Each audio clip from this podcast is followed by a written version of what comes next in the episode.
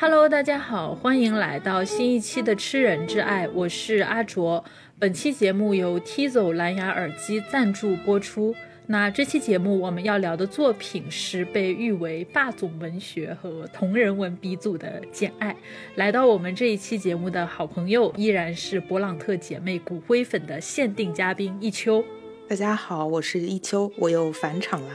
其实跟《呼啸山庄》和《小妇人》一样，我之前也没有完整的把简爱的小说读过一遍。对于简爱的了解，其实大部分都是从那本非常有名的《阁楼上的疯女人》里面来的。这次因为要做节目的缘故，我把简爱从头到尾完完整整的读了一遍。这部小说比我原本想的还是要有意思很多的。哎呀，我的妈呀！这本小说里面都是一些什么虎狼之词啊！我一直觉得《呼啸山庄》是比较猛的，但是我没有想到，在大家的印象中，对吧，也是一个比较安全的玛丽苏文学里面，竟然有这么多的虎狼之词啊！我举几个例子：简爱和罗彻斯特谈恋爱的时候，这俩人都是说一些什么情话的？老罗说：“哦，简，你是我的，我要你全身心都属于我，我好想用铁链把你给锁起来呀！”面对这么恐怖的爹味情话，简爱就想：哎呀，这就是我心心念念的狂野的宠爱哎呀。然后老罗说：哦，我的简，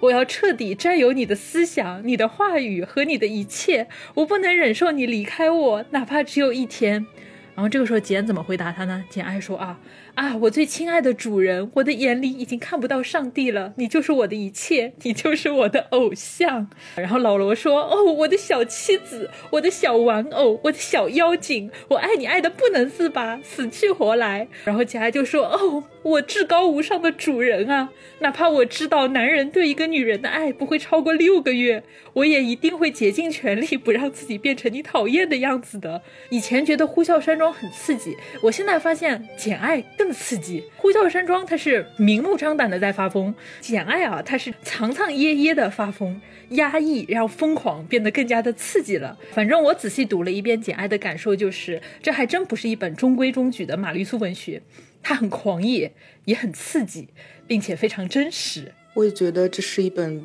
比记忆中的 简爱要狂野的书，我当时读的时候，在这个书旁边做了一些笔记，我打了很多的问号，打了很多的感叹号。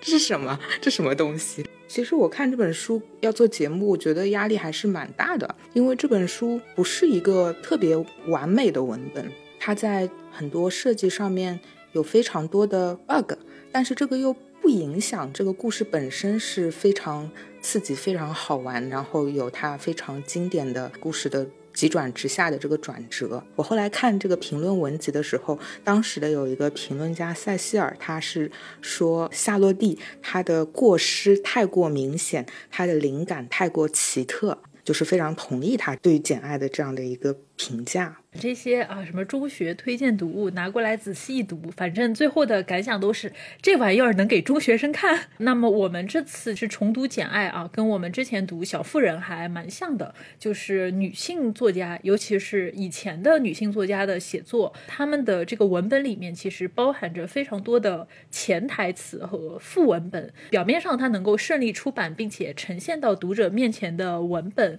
很显然是一个大体上符合当时社会道德规范的。绿色无公害的故事，但是如果细心并且有一定生活阅历的读者去仔细推敲的话，就往往能够发现表面的版本背后，它藏着掖着一些比较暗黑甚至是疯狂的女性故事。《简爱》其实也算是一个有着多层次文本解读空间的故事吧。表面上来看，《简爱》它其实算是一个比较烂俗的玛丽苏和霸总爽文。当然，因为时代的变化，就按照我们这一代在各种黄色废料里摸爬滚打惯了的言情小说读者挑剔的目光来看的话。《简爱》它作为一个玛丽苏爽文，其实多少已经算是比较老套和过时的了。但是另外一方面，在这种看似非常烂俗的霸总文学套路背后，我们是可以看到女性的欲望它是如何被现实压抑，然后又是如何以这种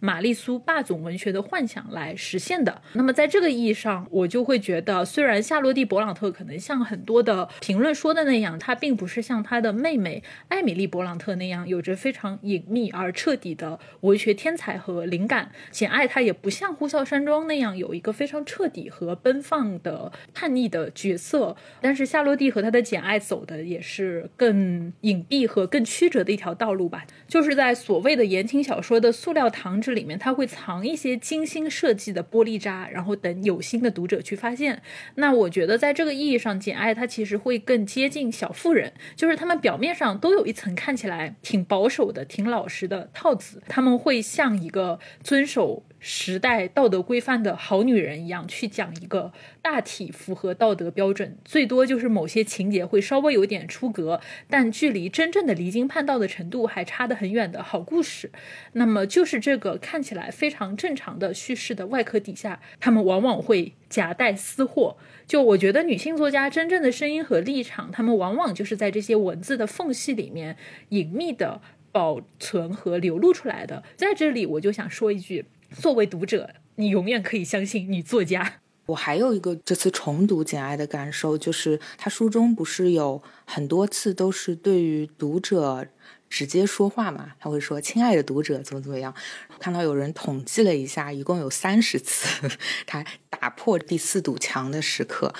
他其实是一个内心活动非常丰富的角色，有大量的内心戏。但是我重读的时候，我就觉得很奇怪，在一些很关键的时候，他是不说话的，不告诉我们，亲爱的读者，我心里是怎么想的。他就是不做声了，他就变成了一个静音模式，让我觉得说他在这些安静的时刻当中，他为什么突然之间就不说话了？他为什么不告诉我们，他内心想的是些什么样的真实的情绪？它中间真的有大段大段的简爱的内心 OS，他会不停的告诉我们他到底是怎么想的，所以我会觉得简爱它作为一本充满 bug 的小说，但是它里面隐藏着非常多的很有意思的信息，只有真正的去注意到这些隐藏的信息啊，我们可能才能去理解为什么简爱在后来会被认为是。霸总文学和玛丽苏的鼻祖，除了《简爱》故事本身的魅力以外，加上后来言情文学和浪漫小说市场的不断的发展，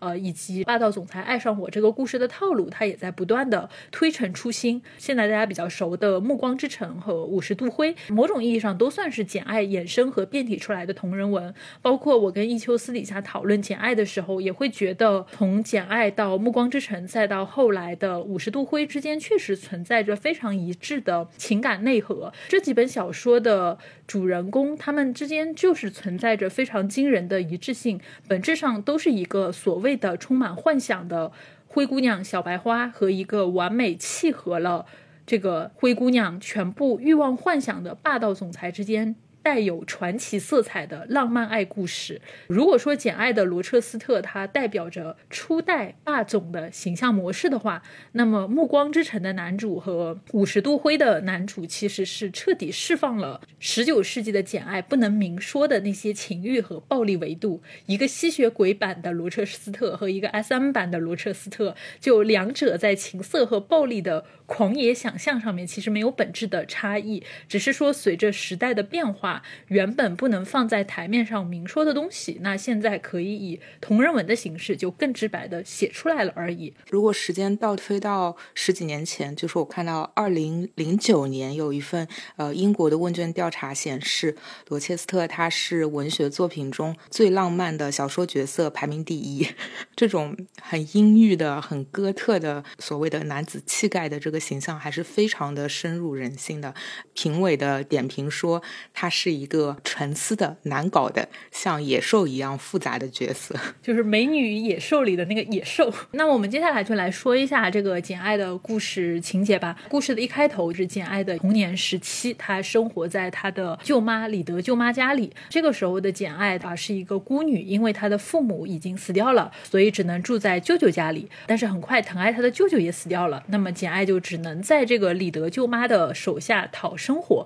李德家还是很有钱的。但是呢，简爱作为这个家的外甥女啊，她是一个外来的、身无分文的，注定会在以后沦为下层女性的这样的一个角色。所以，其实小说就一直都在讲简爱在她的李德舅妈家里是如何的受到。周围所有人的虐待，这个就是他故事的一个起点。简爱的童年是一个在日后成为了许多英国文学当中一个模板的。童年，他这个模板的故事当中，总归会有一个舅妈或者是姨妈一样的角色。然后舅妈或者姨妈非常痛恨自己的妹妹，或者痛恨自己丈夫的妹妹，因为这个女孩子嫁了一个很穷的怪人。孩子还在襁褓里面的时候，父母就双亡了。这个姨妈或者舅妈她没有办法，她只能够收下这个孤儿。然后这个孤儿又非常的奇怪，他从长相上就跟别人不太。一样，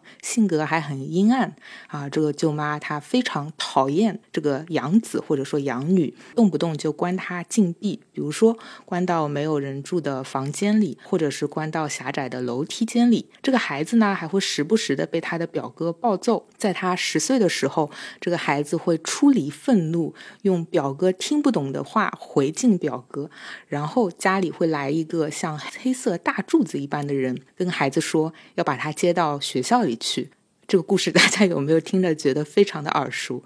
其实这个也是哈利波特的故事，就这整个童年的经历其实跟简爱非常非常相像的。大家在读简爱童年经历的时候，就很容易忽视掉一个问题，因为我们一般说起在刻板印象的这种对于简爱的了解里面，我们都会说她是一个非常坚强。主动性很强，勇敢反抗周围环境对她的欺负和压迫的这样的一个女孩子，这其实是简爱对于自己生活环境被动的反应，因为她在一个非常艰难的环境里面，她被动的成为了一个坚韧并且反抗压迫的性格。但是如果仔细去读小说的话，会发现简爱她从一开始就不是一个。被动的人，他其实跟我们之前讲《呼啸山庄》的时候提到的希斯克利夫是很相似的。就从最初的时候，简爱就是一个性格比较强、比较有自我意识的这样的一个小女孩。她对周围的环境是非常的敏感的。那她本来就是一个充满情绪啊、充满想象力，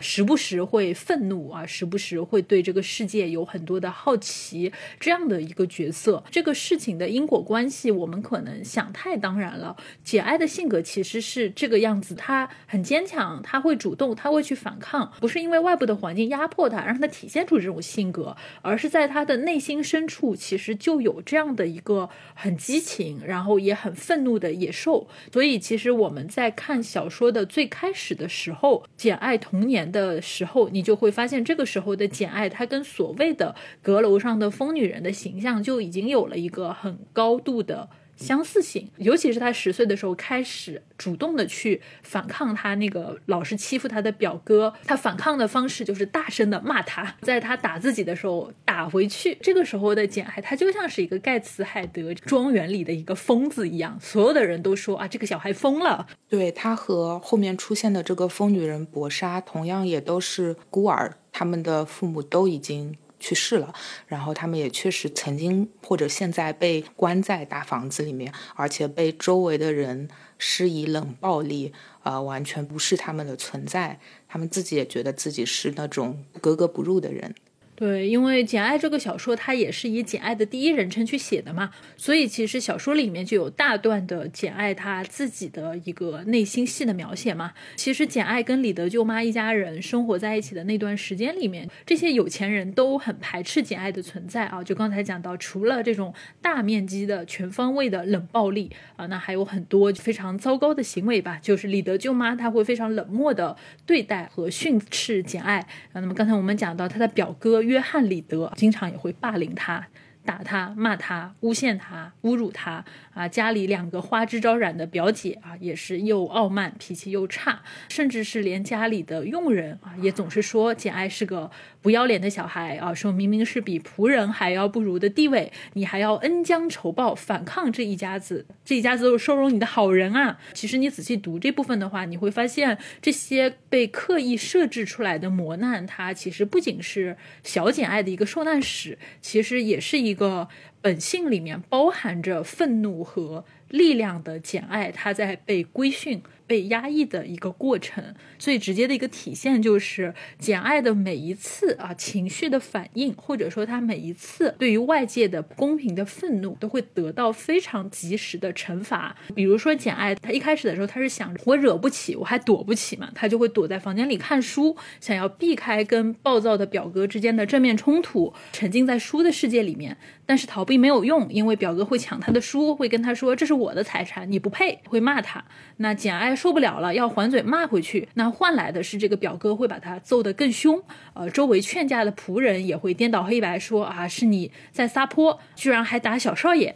这个李德舅妈也会不分青红皂白的给他关禁闭，把他一个人关在舅舅去世的那个红屋子里面，忍受这种闹鬼的恐怖。那这个时候，简爱他会发疯一样的求饶和喊叫，结果他越是这样子去进行一些激烈的反应，那周围的人就越会把他当成是一个疯子啊，就是觉得你就是个疯子，我就应该把你关在这个房间里，你才会老实。比如简爱他会跟李德舅妈讲道理，对吧？他有的时候回嘴也是比较厉害的，他会跟李德舅妈。他说：“舅舅在死之前嘱咐你要好好对待我，但你现在却这么邪恶的虐待我，你做的这一切，舅舅在天上都看得到。”说了这样的话以后，等待简爱的是李德舅妈的两个耳光和这个仆人的一堆训诫和说教，说他是这个世界上最任性、最自私、最邪恶的小孩。包括就是简爱后来要被李德舅妈送去劳沃德学校了，把他送走之前啊，这个李德舅妈还重点提醒了这个学校的管理者布洛克尔赫斯特先生说：“哎呀，简爱就是个喜欢撒谎的坏小孩。”呃，然后简爱也是对着李德舅妈一顿发怒，说：“别人以为你是好女人，但是你坏，你。”心狠，你才是那个骗人的人。虽然这次吵架简爱吵赢了，但是简爱等到的依然是李德舅妈的指责，说你就是个脾气暴躁的坏小孩。他就回避了撒谎这件事情，而直接又给他找了一个新的缺点：你脾气暴躁。这其实是一个非常糟糕的一件事情吧？就他从小生长的环境就一直在不停的否定他和打压他。以前印象当中，我觉得简爱的童年至少有他的一个仆人叫白皙嘛，就是这个白皙还是对他很好，是关怀他的。然后我这两天看的时候发现并没有，这个白皙一直在他耳朵旁边说：“你知不知道你是寄人篱下的小孩？”就是像催眠一样，一直在跟他反复灌输这样一个很让人很窒息的道理。对吧？在简爱造反的时候，白皙就会跟他说：“哎呀，你这个恩将仇报的小孩，其实跟其他仆人也差不多，是只有在简爱表达他的驯服，哎呀，我好惨，我好可怜，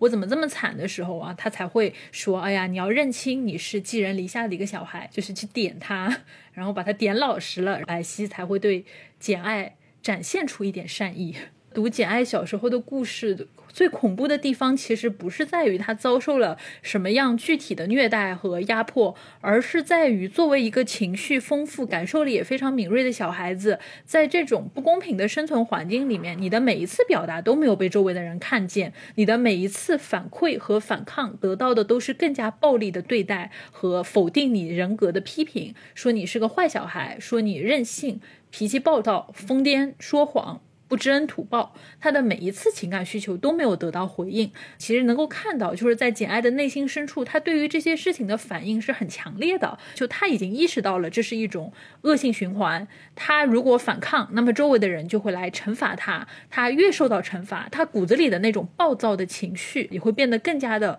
冲动和强烈。而他越是觉得愤怒，那周围的人又反过来越会觉得这小孩的疯癫程度就越来越厉害了。所以，其实从一个外部的。视角来看的话，这个愤怒的小简爱就是这个家里 人人唾弃的阁楼上的疯女人。她是一个外来者，她是一个邪恶的怪物，扰乱了这个家的秩序，带来了暴力冲突和不和谐的事情。那从简爱自身的视角来看的话，她同样是一个阁楼上的疯女人，因为她随时失控的怒火，同样伴随着非常强烈的自我怀疑和自我否定。她控制不住自己的情绪，然后她也觉得我是个怪物。她意识到她自己的内心是有。非常危险的某种未知的力量，我觉得这点其实关于简爱的内心世界的描写是非常有意思的，而且可以注意到，就是简爱是在十岁的这一年 发疯的嘛，然后博莎她其实也是在被关的第十年，她就是各种出来游荡。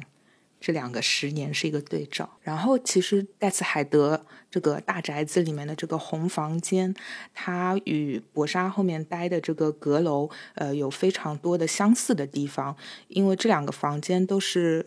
少有人问津的，而且他们的窗帘也总是。放下的博莎呆的房间压根儿就是没有窗户的，非常暗的。然后房间又是充满了各式各样的帘子、各式各样的帷幔。他们两个房间本身可以说都象征着是一种对于承诺的背叛。红房间它是象征着李德舅妈背叛了对于她死去丈夫的承诺，然后博莎的这个阁楼。则是象征着罗切斯特他背叛了婚姻的誓言。在红房间当中，简爱她第一次尝到了自己的幻想带来的一种恐怖的感觉，她感受到了一种超自然的力量，仿佛是来自另一个世界的鬼魂在他面前作祟。然后八年之后，当他以一个新娘的姿态走进三楼疯女人的阁楼的时候，他会看到另一个世界的鬼魂在他面前成为了一个。真实存在的有血有肉的人。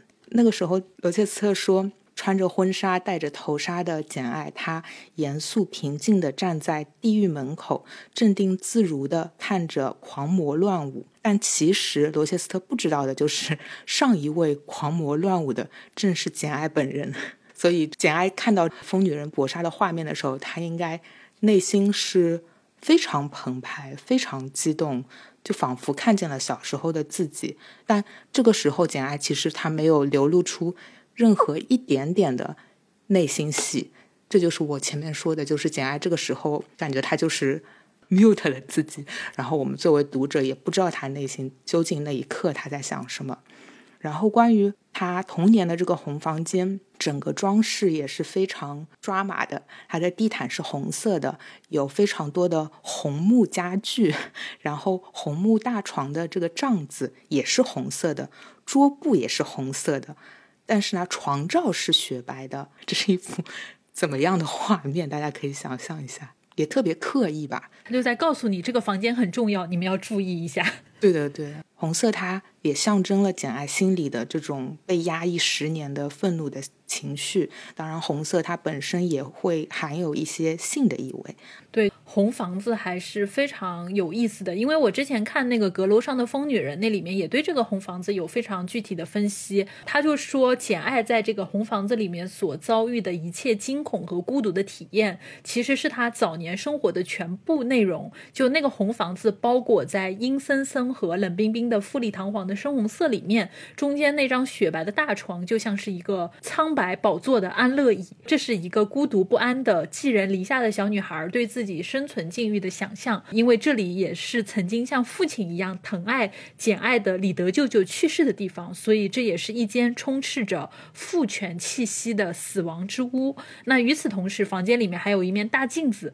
简爱是可以通过这个镜子看到自己的影子的。镜子它是一个囚禁的象征，就是对于简简爱处境最大的隐喻。那么这个阴森恐怖的红房子呢，它就是贯穿整个故事的一个隐喻啊。作为一个一无所有的孤女。简爱一直处于被压抑和被囚禁的境地，是没有任何自由可言的。不管是她后面在劳沃德学校里的经历，还是在这个桑菲尔德庄园里的处境，本质上其实都是这个阴森恐怖的红房子的一个变体，或者说我们也可以想的更加的恐怖和绝望。就是这间象征着监禁和虐待的红房子，它不仅是简爱人生的起点，就我们纵观他的一生，他的内心都在渴望着自由和远方，他却。确实也在渴望着逃离和冒险，但是他的一生其实不过就是从一间红房子跑到另一间红房子里去，从盖茨海德的里德舅妈的红房子到阴森森的劳沃德学校，再到囚禁着疯女人的桑菲尔德庄园，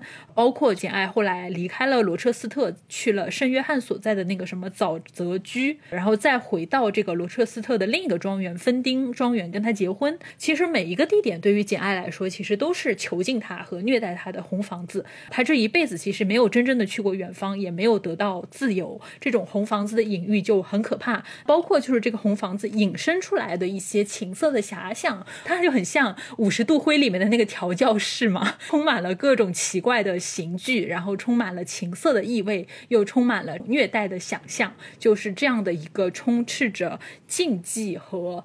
暴力的情色想象的这样的一个元素啊，对，简爱当时被抓到红房子里的时候，白皙和另外一个女仆是想把自己的那个吊袜带摘下来，然后把它捆起来的。简爱看到这幅画面，他说：“你们还是算了，不用摘了，我自己不会乱动的。”也是一种就是处于一种被惩罚的、被驯服的这样的一个过程吧。所以这个其实是简爱这个人，他内心戏特别特别的多，然后他的这种想象力和幻想的这种元素也特别旺盛的一种体现。而且简爱的故事里面有很多很具体的风景的描写，这些风景有的是简爱在房间里面向外眺望的时候看到的景观，那有的时候是简爱在看书的时候浮现在眼前的景象，有的时候是简爱画的画里面所描绘的那些奇妙的风景。就是这些风景的存在，很显然都在折射。简爱非常幽深和迷离的内心世界，比如故事的一开始，简爱还在李德舅妈家的时候，她看的是一本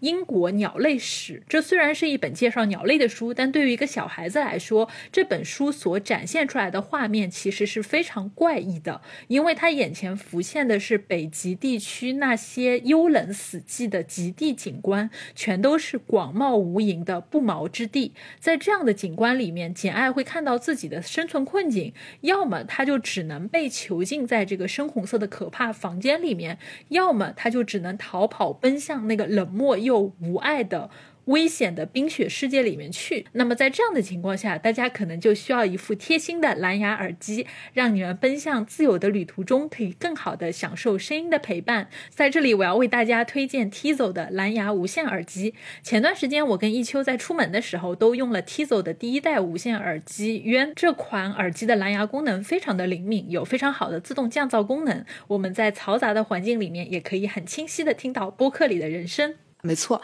我在春节期间出门的时候呢，也带着 Tizo 的耳机去坐地铁、去坐出租车，并且在我小区周围散步的时候，也一直带着它来听播客。路上用它听播客的效果是特别好的，而且它的音量不用开得很高，就可以听得非常的清晰，完全不费力。而且春节不出门的时候呢，家里也会有各种各样亲戚串门什么的情况啊，大家都懂的。这并不是你在家里就能够享受安静独处的时刻，这个时候戴 Tizo 的耳机听节目，也可以很好的隔绝你不想听到的背景音。对的，就算我们没有跟简爱一样真的出门，只是停留在自己的房间里面幻想自由自在的远方，我们同样可以用 Tizo 沉浸在音频的世界里面。而且很巧的事情是，就像简爱正在看这本英国鸟类史，带给他无穷无尽关于自然和远方的想象一样，Tizo 也从自然和鸟类里面找到了新的灵感，即将在三月的时候推出他们的第二代产品雀，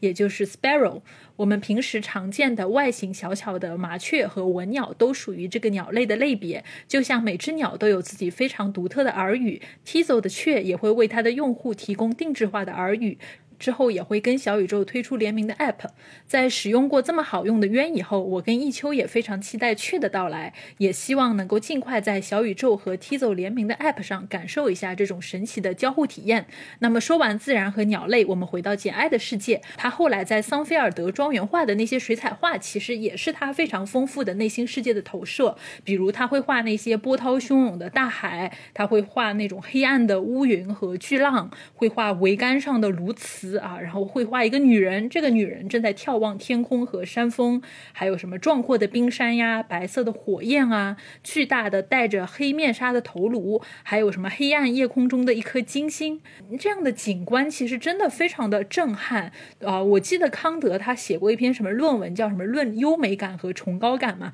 都说什么优美的风景让人觉得高贵而赏心悦目，于是你会产生一些轻松和愉快的心情，但是崇高的风景却让人心生。恐惧，他有一种深思的缄默和人性的尊严。你看简爱他画的画，就是他真实人格的一条线索。哪怕他的表面是顺从和谦卑的，但是他内心深处所压抑的那些想象和情感，依然是非常的狂放和充满想象力的。但是在简爱的童年时期，很显然，她的充满激情和愤怒的天性啊，是得不到很好的对待的。那么，越是周围的环境压抑他，他就会变得越来越愤怒。那么，这种恶性循环，或者说是简爱在这种压抑的环境里面所产生的强烈的内心冲突，是始终没有得到解决的。那么，这件事情最终是以简爱被李德舅妈远远的送到劳沃德学校去读书而暂时告终。我觉得这部分的内容其实很有意思。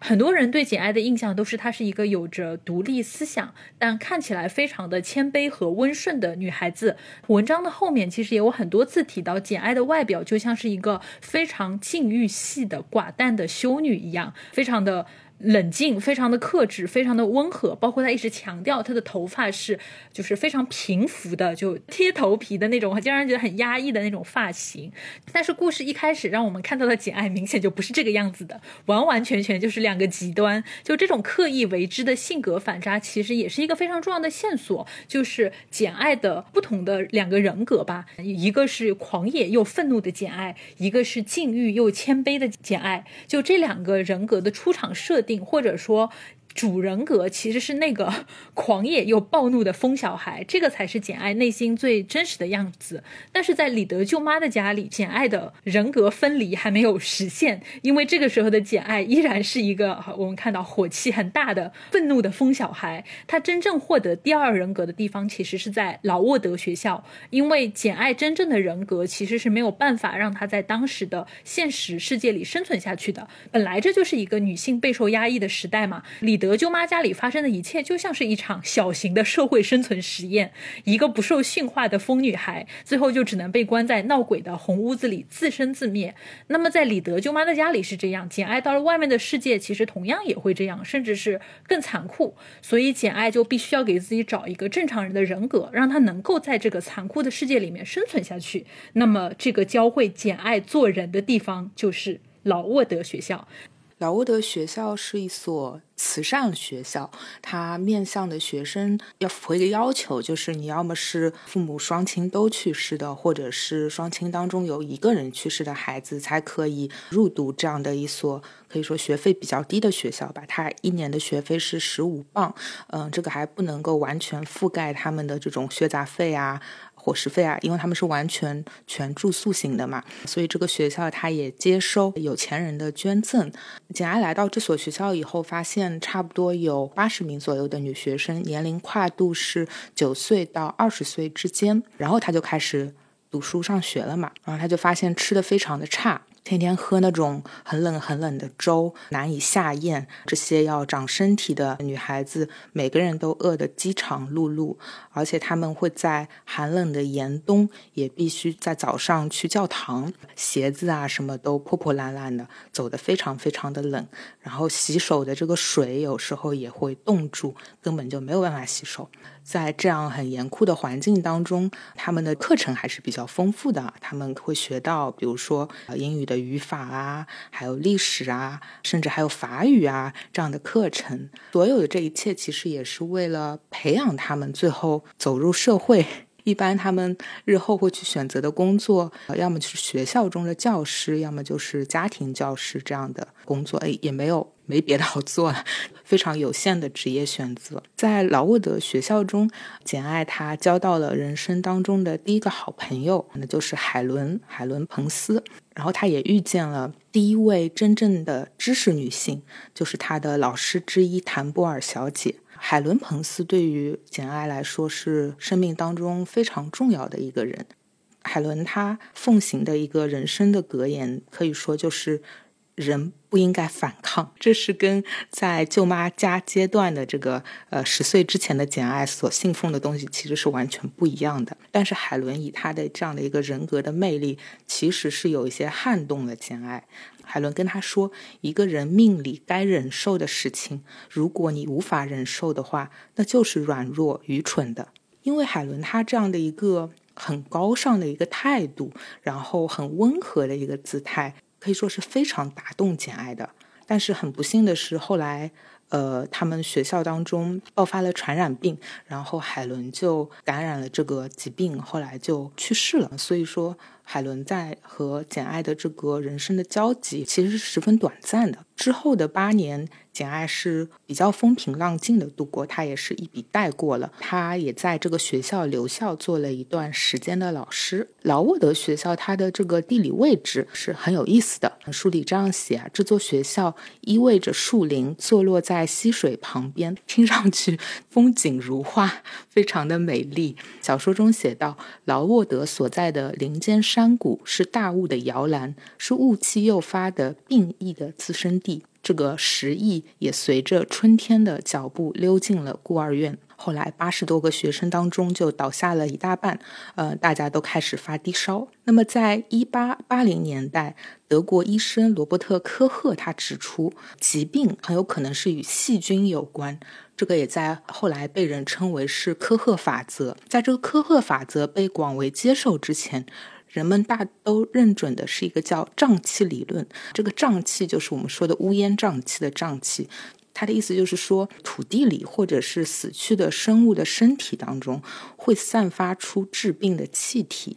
然后人们就会以此来解释为什么像疟疾这样的流行病会出现在污水问题更加严重的地区。人们还认为在海拔位置低的地区。它会生成这种气体，导致各种各样的疾病。回过头来再看劳沃德 （low wood） 嘛，就是低矮的树林这个意思，听上去就是海拔很低的一个山谷的位置。学校的名字本身就是非常不吉利的。然后胀气理论的概念，我们呃讨论到后面也还会再说到。在小说中描述那些位于低纬度的、处于热带地区的殖民地的卫生情况的时候，这个概念还会反复的出现。劳沃德学校它有一个原型，就是一八二四年的时候，勃朗特的呃父亲帕特里克，他把除了最小的女儿安妮之外的。四个女儿都送进了附近的一所叫牧师女儿的学校。这座学校呢，专门是针对那些经济条件很差的牧师。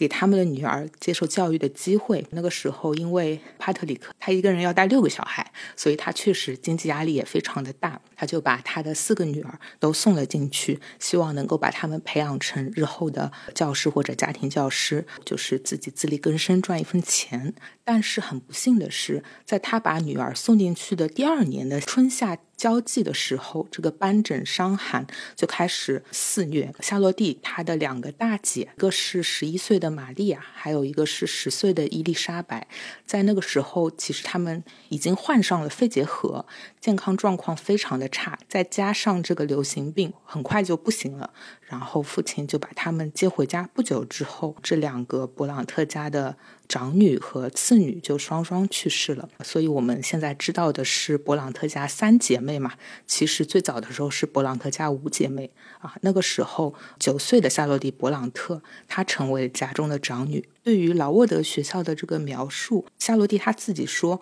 我没有任何夸张的成分。”但是后来的研究者和传记作家认为，夏洛蒂的这个描写啊不一定是非常准确的，它的细节可能不能深究。但是呢，这一段后来成为文学史上可以说是非常经典的对于非常凄惨的呃童年求学经历的描述，它在一定程度上也反映了幼年的夏洛蒂他所受到的这个精神上的创伤，因为他失去了两个姐姐嘛。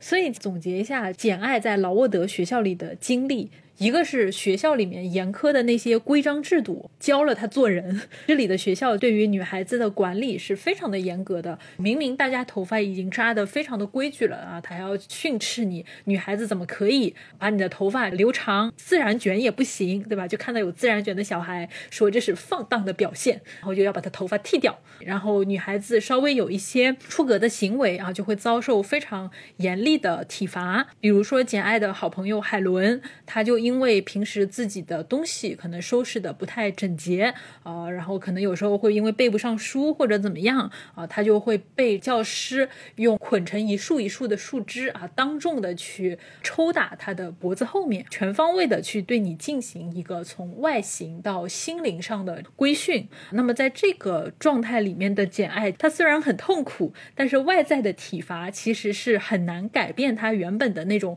疯小孩的状态的，因为你会发现简爱的性格是你越是压抑他，他内心的那种抗拒、内心的那种愤怒和反抗的情绪就越强烈。其实真正成为简爱灵魂伴侣和心灵导师的这两个女性，就是她的好朋友海伦和我们讲到的这个学校里的老师坦普尔小姐。就海伦和坦普尔小姐这两个角色，看着简爱啊是个脾气。这么强硬和固执的小孩，啊，这两个人就一直轮番上场给这个简爱做心灵马杀鸡。既然你改变不了你的命运，那你就要忍受命运给你的一切苦难。当然，海伦和坦普尔小姐其实还是有差别的。海伦就是一个圣人啊，她身上是有一种很强烈的、近乎完美和理想的宗教性。简爱滔滔不绝的在那边叨叨叨讲自己遭遇的那些不公平待遇的时候，简爱就会说：“我们无缘无故挨打的话，就。”应该打回去。要是我们对坏人也是一团和气的话，那坏人可不就得踩在我们头上为所欲为了嘛？所以我们要打回去，让那些欺负我们的人不敢再犯啊。然后这个时候，海伦啊，他就会说：能克服憎恨的不是暴力，能抑制创伤的也不是复仇。别人对你的虐待会在你的心灵留下非常扭曲的印记，不如忘记这些事情给你带来的激动情绪，这样你就可以快活的活下去。只要你自己问心无愧，就会获得幸福。反正总而言之，就是海伦他会讲很多宗教相关的东西啊，让简爱多听听基督的教诲，把自己的希望寄托到来生和天堂。反正我们的身体只是容易腐朽的躯壳。而彼岸的世界才是我们永恒的家园。正是因为有着这样虔诚和理想的信念，海伦她其实遭遇了很多呃生活的苦难，但是她依然非常的隐忍和坚强。那我们可以相信，这样的海伦啊，很快就会死掉。海伦的死几乎就是一个必然，因为她所践行的这种生活方式就实在是太完美和理想了，几乎到了虚无缥缈的境地。但是海伦死的那个场景其实特别的让人心碎吧。海伦她得了传染病，很快就要死了。那简爱她知道海伦很快就要死了，所以那天晚上她就偷偷的溜进海伦的房间，跟海伦一起躺在床上说话啊。然后两个人说了晚安。海伦说再见了，我要到永恒的上帝那里去了。呃，我们以后一定会在那里再相见的。那等到第二天的时候，简爱醒了，那海伦已经死在他的怀里了。就是这样的一个让人觉得非常难过的一个画面吧。那么，相比于海伦来说，坦普尔小姐就要世俗和现实很多了。她同样是一个像天使一样的女性，但是跟海伦那种超凡脱俗的宗教信徒的感觉不一样。坦普尔小姐其实非常的实际，她是真正的教会了简爱。家庭教师技能的这样的一个人，而且他也向简爱展示了自己高尚的人品，关心学生，对吧？给这些挨饿的女孩子送面包啊，然后在这个瘟疫流行的时候去照顾别人，就是有现实奉献精神的这样的一个好女人啊，所谓的。道德标兵，然后，那么我们就会看到，就确实是经过了海伦和坦普尔小姐的这一轮精神马杀鸡，我们可以看到简爱终于在学校里面获得了一个看起来比较像正常人的人格啊。我们后来就会发现，从劳沃德学校出来的简爱，基本上就算是海伦和坦普尔小姐的结合体吧。当然，主要还是坦普尔小姐的一个翻版，就她身上那种愤怒和躁动的人格看起来收敛了。但是我们知道，就是说这种收敛它只是暂时的，因为在海伦死掉以后，简爱她在这里也生活了很多年。坦普尔小姐很快就离开了，因为她结婚了，她嫁给了一个牧师，也离开了。那么简爱再一次只剩下她一个人了。那这个时候，简爱的内心 OS 就开始躁动了。她就说：“哎呀，能够牵绊住我的人都不在了，现在我的本性又开始恢复了。我渴望自由，渴望生活的变化。我不愿愿意在这一成不变的偏僻的劳沃德学校里面一直做一个与世隔绝的女教师。我要去远方，我要去更广阔的世界。但是这里其实还有一个很有意思的话：简爱她所眺望的远方，尽管有着群山和荒野。但是他看到的并不是波澜壮阔的风景，他想到的是那里到处都是囚禁的场所和流放的地狱。就是他目光望向远方，但是他看到的是囚禁和流放。这其实就是简爱的内心深处那个红房子所代表的囚禁和闭锁的意象，其实从来就没有远离过简爱的幻想世界。那么，当然，当他产生了这样一个我要自由、我要去远方的念头的时候，那么简爱他就准备跳槽了。我还想补充一个，就是在劳沃德学校当中，简爱除了从海伦和谭布尔小姐身上学会了。要与现实和解，然后他也掌握了一些后面可以谋生的技能。除了这两点之外，他其实还学会了一项非常重要的课程，那就是如何去讲述自己的故事。我们这本书叫《简爱》嘛，它这个 “I” 的发音，当然也就是英文当中的“我”。在这部第一人称叙述视角的小说当中，我的经历是最需要被讲述出来的。但是，如果我们回到小说开篇的时候，会看到简爱她第一句话说的其实是她在问啊，白皙说我在干什么了啦？那个时候，简爱她是不具备为自己发声的能力的，她需要的是靠别人口中的话去确认自己的行为。然后他十岁反抗表哥的时候呢，他那些像机关枪一样突突突的说出来的咒骂表哥的话，没有伤害到对方，但是伤害到了自己。他在人生前十年当中，他没有一个榜样可以示范给他说他应该怎么样有效的为自己反抗，为自己发声。但是在劳沃德学校当中，呃，有一天呢，他被这个布鲁克尔赫斯特先生当众批评了。过了一段时间，谭波尔小姐就跟他说：“哎，简，你可以讲一讲 your side of the story，你究竟经历了什么？我会来听你讲这件事情。”他给了他一个平反的机会。然后这个时候，简其实已经之前他有练习过一次，因为他已经跟海伦吐槽过了一遍自己经历了什么。在学校当中，他也有很多的机会可以去观察和学习。别人是如何讲述的，他也是会反复的去打磨自己说话的技巧。那么，在面对谭波尔小姐这个更权威的人物的时候，简她就已经不再是那个在表哥面前暴怒的小女孩了啊！她表现得非常的小心。简爱她说：“我在心里下了决心，一定要说的尽可能正确，尽量有分寸。我记得海伦关于不要过分憎恨的警告。”因此，在叙述中渗入的愤懑和火气也比通常少了很多。因为这样的克制和简化，听起来反而显得更加真实可信。我一边讲，一边能够感觉到谭波尔小姐完全信任我的讲述。我觉得这是一个非常关键的部分，因为这是简第一次，她获得了一个权威人物的同情和关爱。他这次讲述的成效是非常好的，这个是简爱他人生中非常重要的一课，因为他了解到了一个人说话要有分寸，不是因为他希望去克制他的表达，而是因为克制的表达可以获得一个很实际的很好的效果。早期有评论家他们认为说简爱人物的性格前后不统一，但是。我觉得简爱的性格，她其实是统一的，她还是有她的这个第一人格，一直都是在的，只是她行事的方式，她表达的方式呢，在海伦和谭波尔小姐的影响之下发生了变化。然后前面你也说到，就是劳沃德学校它的校规非常的严苛嘛，就是你学生不可以留长头发。这个在他们的总管布鲁克尔赫斯特的话来说，这个是为了克制女学生世俗的欲望。但是他这个话话音未落。这个布鲁克尔赫斯特他自己的家眷正好在那一天到学校来参观，他自己的女儿穿的是非常雍容华贵的，也留着非常漂亮的长卷发。那么简爱是目睹了这个场景，其实心里很清楚，学校里关于克制的那一套说辞是多么的虚伪，多么的空洞。于是简爱知道的是，人不需要对欲望去进行严酷的控制，需要去控制的。只是一个人的表达，他自己内心的欲求是不应该去压制的。这个就是劳沃的学校给了他的一个非常重要的一课。嗯，这一课也成为他日后人生的一个信条。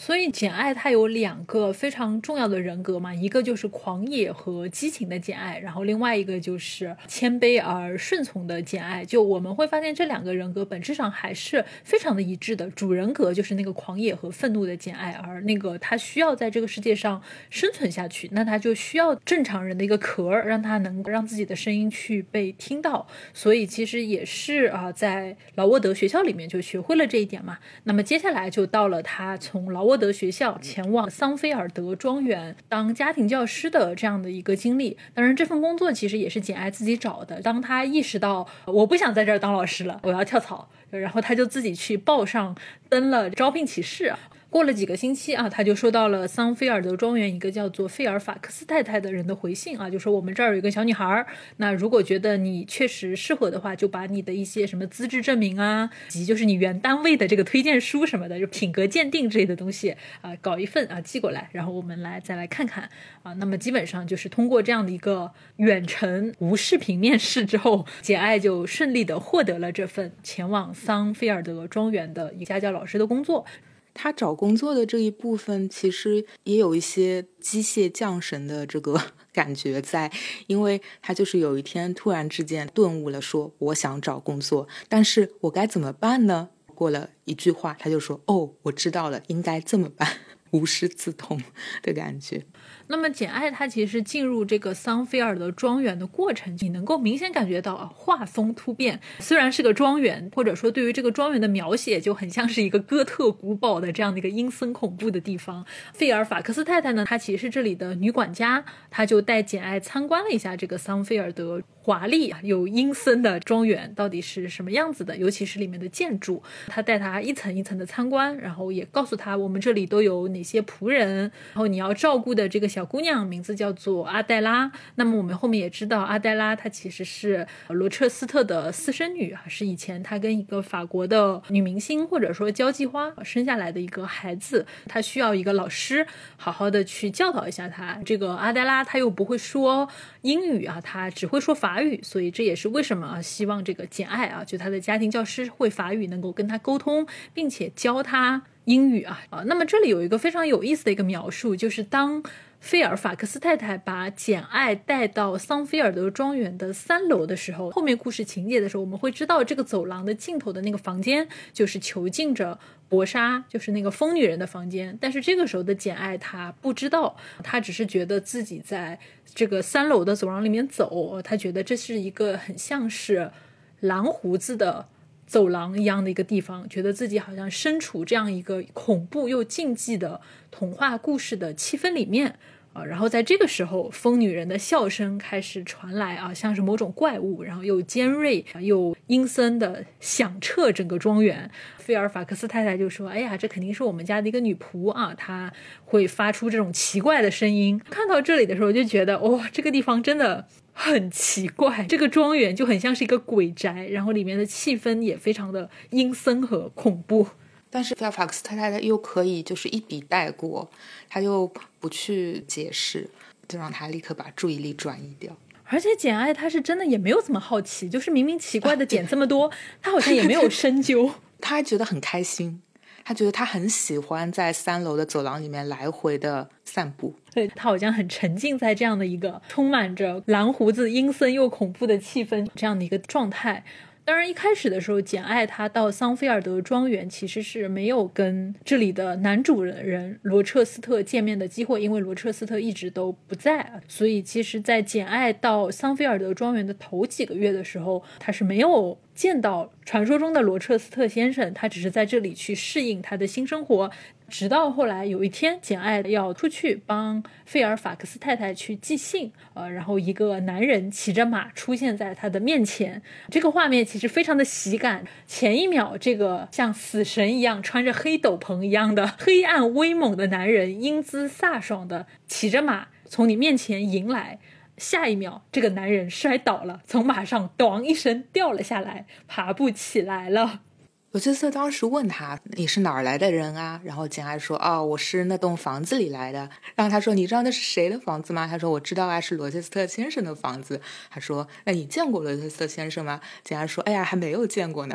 两个人就聊起来了。其实罗切斯特他从马上掉下来这个画面是一种夏洛蒂的。新哥特的写法，就是他用了一些哥特小说中常见的元素，就是那种很神秘、很威武的骑马而过的男性，但是呢，他又加了一些自己的处理在当中。这里的感觉其实有点像诺桑觉寺，是对于一种传统哥特小说的一个戏仿，但是他当中有他自己的一些小小的心思在当中。那么我们接下来可以来讲一下罗彻斯特跟简爱谈恋爱的过程。刚才其实一秋在开头也讲了，哪怕是最近的这个统计啊，罗彻斯特依然在这个什么最受大家欢迎的男性主角的榜单上名列前茅，因为他非常的威猛和。有魅力啊，就是我觉得这个是非常有意思的，因为如果我们仔细去读罗彻斯特和简爱谈恋爱的这件事情本身，其实是非常匪夷所思的。按照我们现在的这个状态去看，就真的是我去，你们这是在谈什么？那么我们可以先从老罗的视角我来看一下这场恋爱的全过程。我在看完这个小说之后，会把他们的。恋爱啊，分成三个阶段，分别就是老罗他对简爱进行的三轮服从性测试，或者说是情感操纵，或者说是精神虐待。第一轮是从罗彻斯特第一次见到简爱开始，到博莎，也就是罗彻斯特的前妻，他有一天半夜偷偷的跑到罗彻斯特的房间里面去放火，作为一个阶段性的结束。那么也就是在这个很重要的时间点，算是罗彻斯特他。第一次对简爱吐露了自己的心意，但是第二天老罗就离开了桑菲尔德庄园，并且在不久之后引入了英格拉姆小姐作为简爱的情敌啊，由此开始了他的第二轮。服从性测试，那么这一轮的服从性测试是直到简爱自己受不了这段三角虐恋的折磨，眼泪汪汪的在罗彻斯特的面前哭诉啊，就那段非常经典的，你以为我矮小，我平凡，我没钱啊，就可以这么践踏我吗？在上帝面前，我跟你有一样的灵魂，但实际上这段就是告白嘛，就是对老罗说，哎呀，我爱你。那么第二轮服从性测试到这个时间点啊，差不多也就结束了。那么接下来就是第三轮啊，也就是从简告白，罗彻斯斯特跟简爱订婚开始，一直到一个月以后，他们准备在一个小教堂进行秘密的婚礼为止。那么我们都知道，这场婚礼上发生了一场非常可怕的婚变，因为简爱终于知道，原来罗彻斯特是个已婚男，他的老婆就是阁楼上那个疯女人博莎。那最后简爱决定离开。那么第三轮服从性测试到这里也就结束了。那么接下来我们就一场一场的剖析一下啊。这三场。服从性测试具体是什么样子的，以及罗彻斯特的目的到底是怎么样的？那首先是第一轮，我们可以认为是老罗刚认识简爱，两个人还不太熟。罗彻斯特呢，他也不太清楚简爱是一个什么样的人，所以他就充分的利用自己的身份优势，去死命的去跌简爱，通过这种方式来试探一下。简爱这个人的性格边界，因为这个时候老罗是三十五岁，有过一段婚史。当然，这个时候简爱是不知道老罗已婚的。老罗大概还有三四个情人啊，数得上号的是三个，更多的我们也不知道了。而简爱这个时候只有十八岁，加上罗彻斯特，他又是桑菲尔德庄园的主人以及简爱的老板。罗彻斯特对简爱其实完全就是全方位的碾压，包括社会身份、人生阅历、情感经验以及经济水平，简爱是处于彻头彻尾的弱势地位。那么罗彻斯特和简爱的第一次正式见面以及对话就非常有意思了。他们的第一次碰面就是野外那次。罗彻斯特掉马的这样的一个事情，但是他们正式的见面和谈话是发生在之后，就是回到了桑菲尔德庄园。简爱得知家里的主人回来了，那么他去被这个费尔菲克斯太太就是召唤到会客室去，重点描述了简爱进去的时候，罗彻斯特的眼睛盯着房子里的阿黛拉和狗抬也没抬一下。简爱走进去之后，菲尔菲克斯太太提醒了一下罗彻斯特：“哎呀，艾小姐进来了。”啊，这个时候老罗的眼睛还是没有抬一下，就是用这种非常无视的态度表达了他的轻蔑。然后他们的对话也非常的尴尬，就他们的第一个话题是关于礼物，因为罗彻斯特每次从外面回来的时候都会给阿黛拉带礼物，这次老罗肯定是没有给简爱准备礼物的嘛，还偏偏要问简爱：“你想要？”要礼物吗？你盼望过礼物吗？你这这种话就让人非常的下不来台了，对吧？然后简爱他还小心翼翼的说：“哎呀，礼物确实是很可爱的东西啊，但是我们现在这个情况，我也不可能从你这里去期盼什么礼物的嘛。”结果老罗还要讽刺他：“哎呀，你这个人明明想要礼物，想要的不得了，说话还这么拐弯抹角，真是一个不坦诚的人呢。”我当时就看到这种话，真的是哦，我天呐，真的是尴尬到脚趾抠地啊！然后接下来老罗的那些话就是越来越过分，他就开始问简爱的来历。简爱说：“我是从劳沃德学校出来的。”那其实罗彻斯特是知道那是一所慈善学校的，他听过那个学校的名字，他也知道那个学校里面的人大部分都是孤儿。结果他下一句就问他：“你爹妈是谁？”我就在想，朋友，你的情商到哪里去了？然后简爱又说：“嗯，我没有父母。”罗彻斯特还要继续的问：“哦，那你肯定还记得他们的事情吧？说来听听。”然后简爱说：“真的不记得了。”接着老罗又开始挑刺啊，接着开始说这个简爱的作为家庭教师的专业技能，也就是你这个本职工作做的怎么样？其实他是很清楚，简爱做的是非常称职的。然后他就说：“嗯，你做的不错。阿黛拉是个不聪明也没有天分的小孩，在你的教导下，阿黛拉有了非常大的进步。”我当时就在想，天哪，阿黛拉还在房间里呢，太可怕了！这个话说的，你这个话真的是让人没法接呀！啊，然后接着他又说啊，简爱，你的这个水彩画画的不错啊。然后，但是他非得说，作为一个女学生来说，你画的确实不错，但是也就是比一些女学生好一点，也没有好太多。他越看越觉得，哎，这个简爱的画画的确实挺不错的呢。然后他最后又说，是不是什么老师帮你画的？是不是你从哪抄来的？我一直在这边挑刺，挑完了画画的刺，他还要挑简爱。哎呀，你这个弹琴弹的也很一般嘛。他们的第一次谈话就让人觉得非常的尴尬，然后非常的跌啊，这样的一个画面，通过不停的挑你的刺啊，在你的面前显示自己的优越感，真的很可怕。包括他跟简爱的第二次正式谈话也跌的不得了，他就把简爱叫到自己的跟前，说：“哎呀，来吧，我想听听你说说真心话。我也不是想把你当成比我社会地位低的人来对待，但是不管怎么样，我比你大了二十岁，我的阅历啊，那是比你丰富了一个世纪。你只是一个困在房间里没见识的人啊。但是不管怎么样，我想听你说真话。就这什么，这是什么话？这人。然后这个时候，简爱就提醒他啊，就我们看到这个简爱也还是。比较有自己立场的啊，就提醒他说：“你是我的雇主，雇主呢是不会真的关心他们下属的愤怒和难过的。潜台词就是我们之间是没有什么公平的，你就少装了。”结果他这么一说，老罗就来劲了。哎呀，我都忘了，原来你是我的下属啊，原来是我在给你发薪水啊，所以凭着这一层雇佣关系，我是可以粗暴的对待你的吧？接着，这个罗彻斯特自说自话，他就忘了刚才还那么真心的说：“哎呀，简爱，我想听你说说你的真心话。”他一下子就开始自己在那边 巴拉巴拉巴拉讲自己过去的事情啊，说我的人生是多么的悲惨，我过去的人生充满了缺点和污点，因为我在女人的问题上犯过错，我现在是一个灵魂脏了的人。然后这个时候，简爱啊，他就说：“哎呀，那你应该忏悔呀，忏悔可以缓解你的悔恨。”结果罗彻斯特又说：“不，我就是要在生活中找乐子。反正我有钱，反正我可以为所欲为，我就是应该享受人生的幸福。”啊，完事了，他还要倒打一耙，说你还是一个年轻人，你还很嫩，不要对我说教。接着，罗彻斯特开始对简爱说教，行吧，你看上去这么的禁欲，这么的洁身自好，是因为你害怕自己犯错吧？瞧瞧你，你活得这么严肃，这么谨慎，又这么压抑，就像是笼子里的小鸟一样。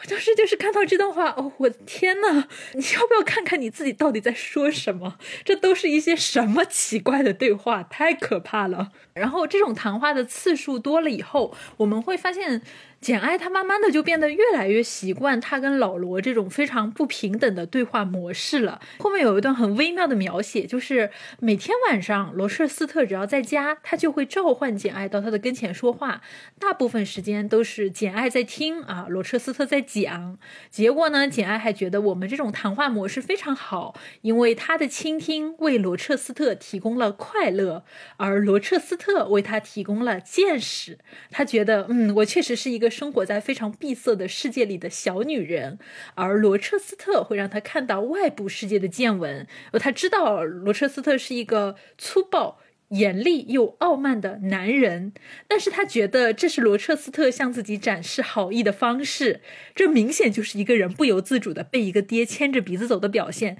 一个男的，他讽刺你，他否定你，打压你，把你贬低的一无是处，你还觉得这是他的优点，这是一个远远的优越于你的霸道总裁爱你的方式。霸道总裁的爱就是这个样子的，就是要粗暴的侮辱你、打压你。你越觉得疼啊，越觉得呀，这是对方在为我好，这是在爱我。我们其实已经感受到，到了这样的一个程度，罗彻斯特的第一轮服从性测试已经大获成功，他奠定了他和简爱的相处模式，也就是让简爱意识到，我爹你是因为我喜欢你，并且让简爱在这种被爹的状态里面由衷的感受到乐趣。那么，如果说第一轮的服从性测试的点在于试探简爱的边界在哪里，那么第二轮测试的重点就是试探简爱的底线。你会发现，第二轮其实是最重要的虐恋的 部分。那么这场测试的开端是在哪里呢？就是简爱这个故事里面那个非常著名的阁楼上的疯女人，也就是罗彻斯特的前妻，第一次啊正式出场的时候，她在晚上突然出现，潜入罗彻斯特的房间，放了把火。火想要在睡梦中烧死他，那么是简爱发现了这个事情。他在罗彻斯特房间着火的时候，非常及时的叫醒了他，救了罗彻斯特的命。然后两个人之间就发生了一段对话。我们可以把这段对话认为是罗彻斯特的。真情告白，他对简爱说了一段非常暧昧的话。你看，又是晚上，又是这个失身的情况，呃，又是这个呃劫后余生的情况啊。他就拉着简爱的手，感动的说：“你救了我的命，欠了你这么大的恩情，我真的很高兴。要是别的人给了我这么大的恩惠，我肯定是没办法忍受的。但是你却是不一样的，我不觉得你的恩典对我来说是个负担。你的眼睛已经告诉我这件事情了。”他也没有明着跟简爱说“我喜欢你”，但是在那样的一个情境下，一个一直以来都对你很严厉、很粗暴的男人说了这样的一段话，还是挺让人动容的吧。那么很显然，第一阶段已经被老罗就是一番骚操作迷得意乱情迷的简爱，肯定是招架不住这种铁汉柔情的告白，所以那天晚上，简爱她失眠了。他兴奋的睡不着觉，内心的激情已经爱意已经彻底把他给淹没了。他爱我，他真的很爱我，他真的好爱我哦！就他觉得自己马上就要跟罗彻斯特谈恋爱了，或者他们的关系肯定要往某个浪漫的方向去发展了。结果没有想到，第二天老罗他跑了。简爱在发生了有人放火的这个事件之后，他完全忘记了放火这件事情。他只是觉得非常的快乐，非常的兴奋。他说：“我沉浸在那欢乐而又不平静的海洋里，颠簸不已，一直到天亮。”他之前其实有把罗切斯特比作是什么一条河流，一条小河，然后慢慢的流进了他的生活当中。他觉得这是从外部世界来的这个清泉。那天晚上就可以看出他是真的很开心，因为小的河流已经变成了一片汪洋的大海。他完全不觉得有后怕，他不觉得怀疑，不觉得说到底有谁要害他，他只是觉得说，哎呦，我经历了非常非常浪漫的、非常超现实的这样的一个我来拯救你的这样的一个情况，他完全就是沉浸在当中，他觉得非常的爽，非常的开心。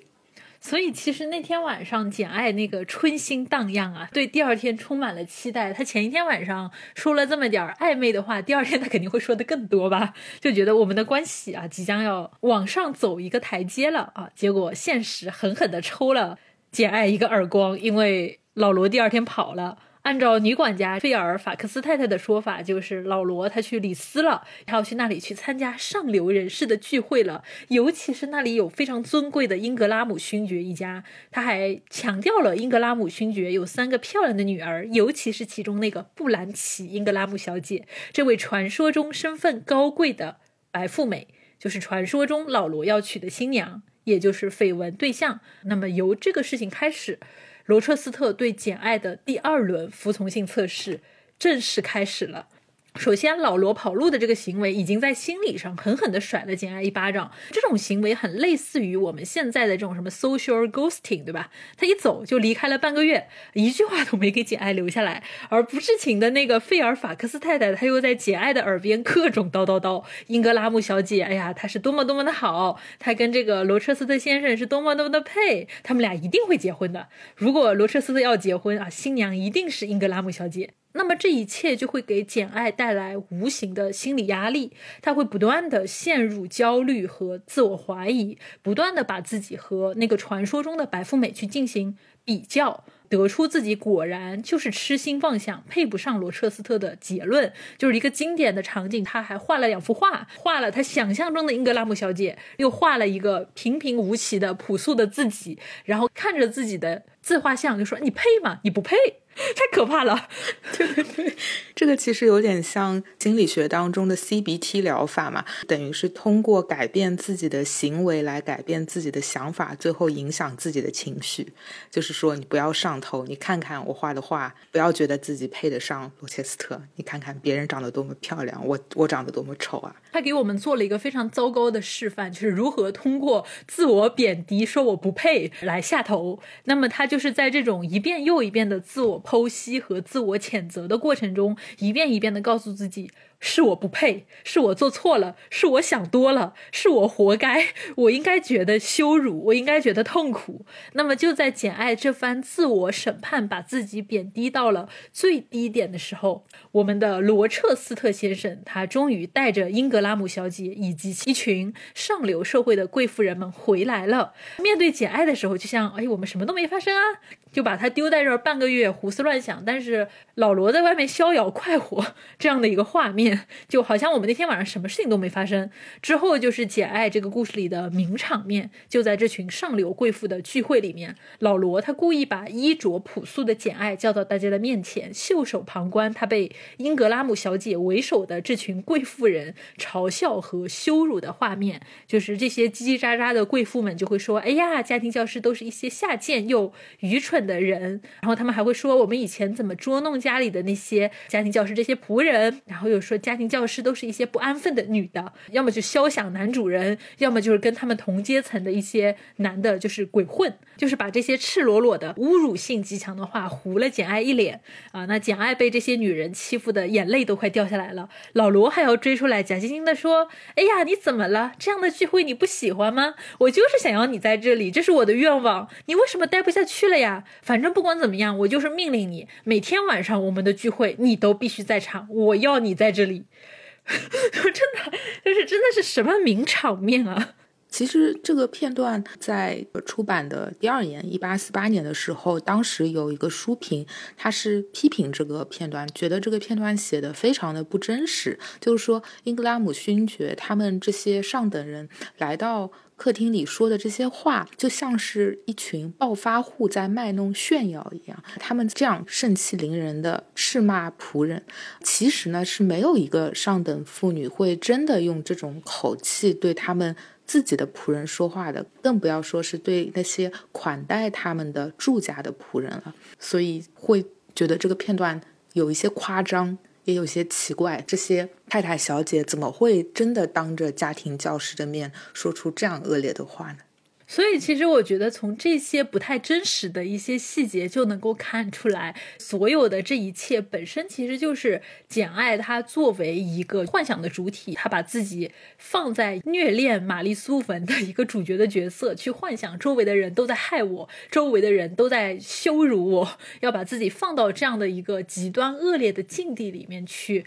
折磨，就明显能够看到有这样的一个投射。所以英格拉姆小姐她作为白富美的女二号，她的出现没有别的用途，她的出现就是为了让简爱觉得屈辱和。痛苦。那么这段时间里面，这个费尔法克斯太太就会一直在边上叨叨说：“哎呀，这位小姐是多么多么配得上罗彻斯特。”那么罗彻斯特呢，也总是带着英格拉姆小姐在简爱的面前秀恩爱，然后还要跟简爱说：“嗯，英格拉姆小姐确实是我最满意的新娘人选，我们迟早是要结婚的。”简爱也只能咽下这口气说：“那既然你要结婚了，我就要去找下一份工作了，我不能留下来。”然后罗彻斯特没心没肺地说：“哎呀，对啊，你要走了，人生就是这个样子的。虽然我们不想漂泊，但是啊，不得不往前走吧。要不我给你找个爱尔兰的工作吧？虽然爱尔兰离这儿很远，但那里真的有一份很不错的家庭教师的工作呢。那个叉叉太太家里还有五个孩子，你要不去吧？反正两个人就在不停的重复这种虐心的对话，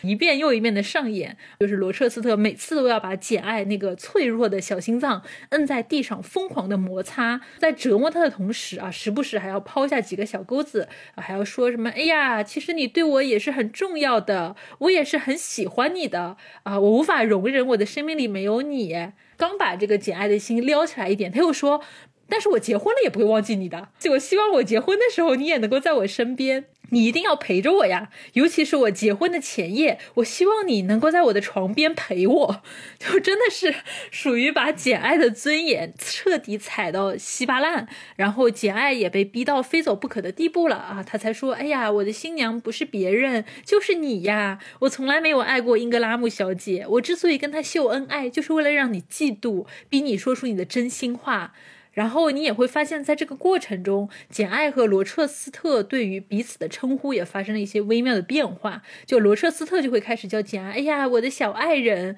我的小亲亲，我的小妻子。然后简爱也会越来越心甘情愿地称呼罗彻斯特为啊，我的主人。很显然，老罗的第二轮服从性测试到此也就成功结束了。那这轮测试就非常的像熬鹰，他先把对自己心存爱意的简爱。爱放到孤立无援的境地，让他反反复复的自我怀疑和自我贬低，然后引入英格拉姆小姐作为雌竞的工具人，把简爱的尊严一遍一遍的摁到地里面去揉碎啊，彻底的击溃他的心理防线，然后在简爱彻底崩溃的时候啊，再以这个拯救者的面貌出现，揭晓哦，新娘就是你呀，我从来没有爱过英格拉姆小姐的答案。那么这个时候啊，你就可以完全想象啊，这个时候的简爱就已经。成为了被他彻底驯服的奴隶，对罗彻斯特就只有俯首帖耳的感恩和膜拜，两个人的关系啊，实现了主人和奴隶的关系的一个设定。我就觉得哇，太可怕了！而且在他求婚之前，简爱其实请假了一段时间，他回到了童年的家中，去给他奄奄一息的舅妈送最后一程。他那个时候，他的这个以前的表哥约翰里德和他的舅妈后来就都去世了，也就是说，简爱他等于他身边的这个亲人就是又少了两个，可以说是更加的孤单了。然后回到了桑菲尔德以后。厄切斯特最后向他抛来的钻戒，就是一个把人从人生的低谷当中捞出来的一个感觉，所以简爱当然会觉得非常受震动，然后能够去接过他的递过来的爱的橄榄枝。那么接下来就是第三轮服从性测试，或者说是最后的收尾环节了。从告白、订婚到结婚的这一个月的蜜月期，也是在这个时候，我们会逐渐发现，隐藏在罗彻斯特霸道总裁人设背后最让人毛骨悚然的一面。就像是我们一开始讲到的，简爱她进入到。桑菲尔德庄园那个三楼的走廊的时候，他觉得那像是一个蓝胡子的走廊。那么这个时候，你会看到罗彻斯特和简爱的关系，当他们越逼近婚姻的阶段。他们的这种恐怖的状态就越强烈，那出现了我们刚才在节目开头说的那些名场面，对吧？你为他们这段时间说的情话就非常的恐怖呢。简爱会说：“哎呀，等你冷静下来，你就会变得对我非常的严厉。我费尽全身的力气才能讨来你的欢心。一个丈夫的爱情最多只能持续六个月。我希望我自己能够永远不变成让我的主人讨厌我的样子。”然后老罗的话嘛就更恐怖了，他说：“你的思想，你的话语。”，还有你所有的一切，从此以后都归我所有了。就甚至连这个阿黛拉想要缠着简爱啊，然后这个老罗都说不放不放，我要永远把简爱攥在我的身边啊，一刻都不能分离。罗彻斯特对简爱的控制欲和支配欲几乎到了让人毛骨悚然的地步。他甚至会半开玩笑的对阿黛拉说：“以后你都不能跟他跟简爱在一起了，因为我要带着他到月亮上去，我要在那里的火山顶之间的山谷里找一个洞穴。你的小姐将会跟我只有两个人一起生活在里面。”阿黛拉就说：“哎呀，可是要是一直只跟你一个人生活在月亮上，他迟早会厌倦的。”然后罗彻斯特说：“不会的。”他已经发誓要永远跟我在一起了。啊，太可怕了！就是哦，真的好可怕呀。然后操办婚事的过程中，这个罗彻斯特他也在控制着简爱的一切。他强迫简爱说：“哎呀，你都要做我老婆了，还做家庭教师这种寒酸的工作干什么呀？把它辞掉，你就什么都不用做，你就只要每时每刻在我的身边做我的罗彻斯特太太就好了。”他甚至还要干涉简爱穿什么衣服，要给她买衣服，要打扮她，还经常说：“哎呀。”一旦让我抓住你啊，我为了占有和保住你，我一定会用铁链把你给拴起来。这真的是非常的可怕。而简爱呢，心甘情愿的沉浸或者说臣服在这种恐怖的统治里面。到这个阶段，简爱在老罗的面前已经彻底成为一个俯首帖耳的奴隶了。但是他对于这样的处境呢，又是心满意足的。你会发现，这里其实简爱的心态是非常的矛盾的。一方面，他会强调：“哦，我是独立的，我是自由。”的，我要自己做决定，我要去找我叔叔去继承我的遗产，因为我不能完全用老罗的钱。但是另外一方面又说，哎呀，没错，这就是我最喜欢的、最猛烈的宠爱。现在我已经看不到上帝了，我的主人就是我唯一的偶像。就啊，你就当时在想，我的天哪，这到底是一种什么样的可怕的关系？当然，这样的情况也没有持续很久，因为一个月以后。简爱和罗彻斯特的婚礼到来了，他们在一间小教堂，远离桑菲尔德庄园的一个小教堂啊，进行了一个非常简朴的婚礼。婚礼上没有简爱的亲戚，因为他已经没有亲戚了，也没有老罗的亲戚，亲戚们也不知道在哪了，只有一个证婚人啊，就非常的寒酸，非常的简单，非常的隐蔽。就是这婚礼举行的跟逃难似的。这个罗彻斯特对吧？就说，哎，我们一结束，我们就赶紧就到欧洲去玩，马上马上就走，对吧？然后去法国，马车给我对，去意大利，然后行李打包好，这个房间里的行李 急得不得了，对，超级着急的，就是感觉我们一结完婚，我们就跑，也不知道跑哪去，跑月亮上去，跑到洞穴里面去，把他囚禁起来。而且他还专门新找了一个男仆哦，我觉得这个就特别微妙，就是找了一个就是其实不太了解他的一个下人。嗯嗯。对这一切啊，不会那么顺利的，因为薄纱出现了。薄纱的出现，把这场所谓的爱和婚姻的幻觉彻底的。冲碎了，因为在博莎出现以前，老罗的形象在简爱的心里已经越来越高大，越来越威猛，越来越理想。他就是爱和崇高的化身啊，就像是追星的时候，你看到了你的 idol，现在你的 idol 正在你心目中的顶峰，他就是神，他就是上帝，我愿意为他生，为他死。然后这个时候告诉你，哦，你的 idol 已婚了，他隐婚。他不仅隐婚，他还想重婚。那一瞬间，罗彻斯特他作为简爱的上帝和偶像那种权威又完美的形象啊，彻底的塌房了。我现在来讲一下。简爱当中的一个时间线啊，这个时间线我们会从后来简他离开桑菲尔德以后，他到了圣约翰他们家里的时候，圣约翰当时给了他一本当年新出的一本书，这本书是斯科特的《马里昂》，哎，马米昂还是马里昂？然后这首诗是发表于一八零八年的，所以说就是按这个时间来往前推算的话，可以往前推算出简爱来到桑菲尔德的时间，也可以推算出。罗切斯特和和博莎大约是在一七九四年的时候成婚的。那个时候，罗切斯特是二十一岁，他奉父亲之名跑到牙买加去娶了博莎。博莎应该是一个混血儿，他是一个克里奥人。克里奥人就是那些出生在西印度群岛的白人的后裔，或者说是非洲裔的后裔，或者说是奴隶的后裔。都叫克里奥人，所以说博莎的这个血统很难说是百分百的盎格鲁撒克逊的血统，他很可能是一个混血儿。虽然他肤色什么还是比较像白人的。一七九四年的时候，罗杰斯二十一岁的时候，他娶了博莎。然后按照他自己的说法，他们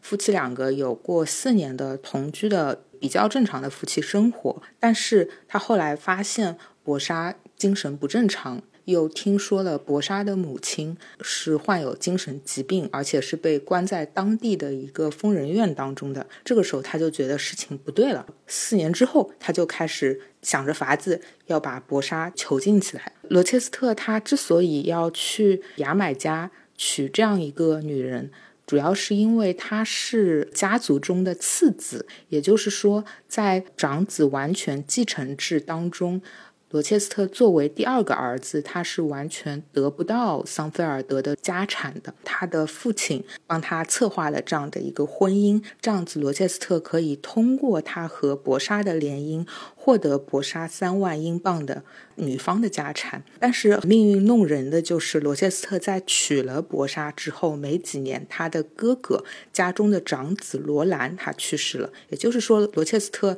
其实还是能够继承他这里的家产。二十五岁的时候，他差不多就开始计划除掉他这个精神不太正常的妻子，但是他也没有别的办法，他不能够和他离婚，因为在当时离婚是非常难的，所以他就想着可能要把这个博莎就关起来。然后又过了两年，差不多是在他呃二十七岁的时候，他的父亲去世了。在九年之后，那就是故事发生的时候，一八零八年这一年，他在一月份的时候回到了桑菲尔德，在那里他呃遇见了简爱。他和简爱两个人相处的时间是其实是非常闪婚的吧，因为他们在当年的六月，罗切斯特向他求婚，并且成功了。一个月之后，七月底，他们。当时是想结婚，后来结婚不成，然后简爱就在八月初的时候离开了桑菲尔德，自己一个人去荒原上面游荡了两天，然后差点饿死。这一年，罗切斯特差不多是三十六岁，然后他确实是要比当时十八岁的简爱大了一轮吧，就是这样子的一个时间线，就是从一七九四年一直到故事主要情节发生是在一八零八年。而且他对于自己前妻的描述真的是非常的微妙呢，啊，甚至不能说前妻，就是他的妻子，因为他们没有离婚。明明是你作为一个没有家产、即将身无分文的男的，你为了钱，你为了三万英镑娶了博莎。博莎其实也是属于那种比较健硕型的美女，就人家长得也不难看。然后你是抱着这样的目的跟博莎结婚的，他还跟简爱去抱怨说。我跟博莎是没有感情的，他粗俗，他疯癫，我跟他没有任何的共同语言。我娶她是我人生犯的一个错误，所以我没有办法，我是被逼的，我很痛苦。我觉得可以从呃罗切斯特对于简爱完全隐瞒了他的这段婚史可以看出，罗切斯特他本人是一个诚信度非常存疑的人。所以他说的关于博莎的那些话，我也不能相信。至于博莎是不是真的疯了，我其实非常不相信罗切斯特说的那一套话。就明显罗切斯特就是一个生性非常浪荡的男人啊。对他把博莎囚禁之后，罗切斯特就去欧洲大陆上寻花问柳了。然后他就在各种什么意大利的太太、德国的公爵夫人之间。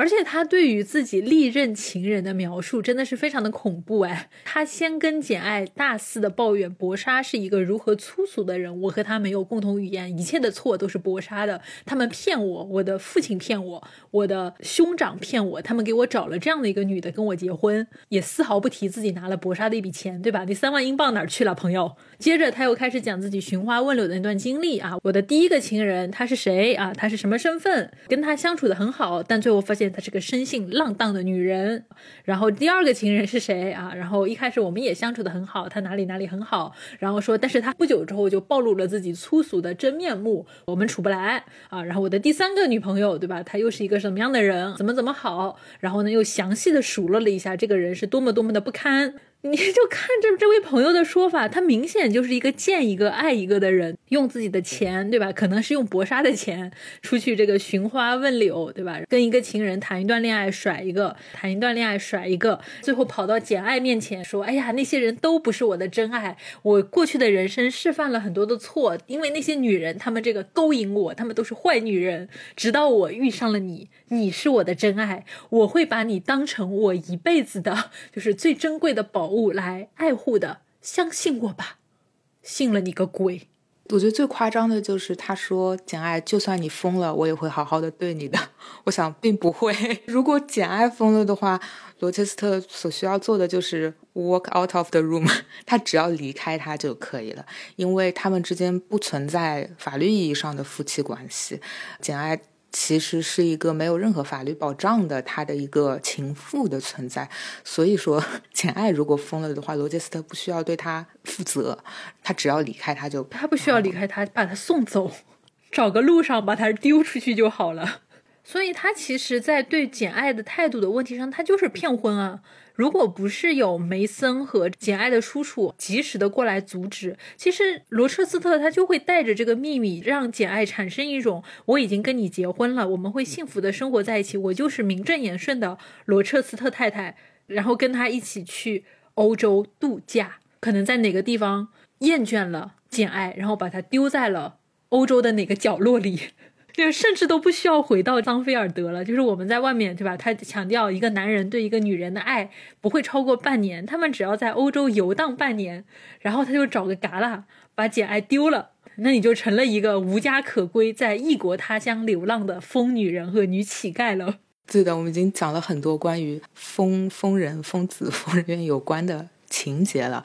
那我现在来给大家。介绍一下，在《简爱》这本书的创作的时代背景中，当时英国社会对于精神病人或者说对于精神病院是什么样的一个态度？我们前面讲到，罗切斯特他第一段婚姻是发生在一七九三年左右，也就是十八世纪末。其实是一个非常有意思的时间点，因为十八世纪是英国对于精神病人的管理医治方案非常混乱，甚至非常残酷的一个时代。在一七七四年的时候，英国颁布了一个叫做《疯人院法案》（Madhouse Act）。这个法案颁布之前，对于那些丈夫把妻子送进疯人院的行为是没有任何的相关法律条文的规范的。这就意味着说，如果丈夫想要把妻子送，进疯人院，他就可以送。一六九一年的时候，有一个案子，他记载说，一名男性娶了一个富有的寡妇，然后呢，他就把他的妻子送进了疯人院，拿着妻子的钱去逍遥了。这类案子能够记录在案，本身就是非常少见、非常反常的，因为在当时的法律规定的是，结婚以后，妻子和丈夫是一个个体，也就是说，妻子她不能够在婚姻之中。控诉丈夫，因为那就变成了一个人控诉他自己嘛，这个是没有办法成立的。然后到了十八世纪末，也就是《简爱》这个故事最早发生的这个时间点，当时有一些新闻报道披露的是，疯人院对于一些体质非常弱的女性，还是施加了非常。严酷的管制，这就引发了当时社会的一个舆论的谴责，而后掀起了所谓的第一次精神病学革命。在这次革命之前，精神病人是被视为是必须被捆绑起来的野兽，关押他们的机构大都是疯人院，就是我们说的 madhouse，或者是监狱，或者是做苦工的地方。而在这个第一次精神病学革命之后呢，精神病人他被视为是生了病的人类，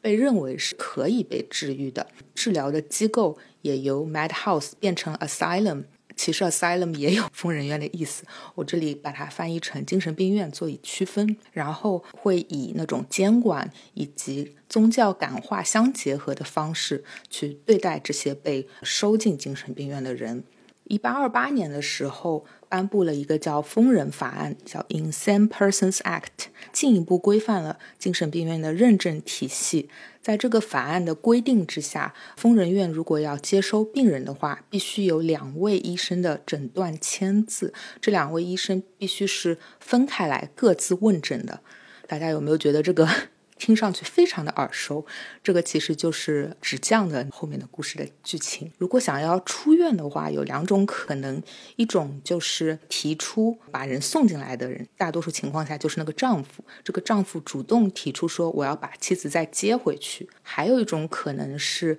精神病学委员会的委员在检查之后得出说这个妻子是正常人的诊断。委员一般一年会造访这种机构四次。但做出院的诊断，他必须做满三次，说他符合这个出院的标准。也就是说，即便是误诊的情况下，这个人他也会被关在疯人院至少九个月的时间。这个规定一直到了一八四二年修订的法案才把这个三次调低为了两次。八四五年的时候，相关的法案再一次修订，这也从侧面反映出疯人院经济蒸蒸日上，很多的医生不顾职业道德，从中行贿，拿了非常多的不义之财。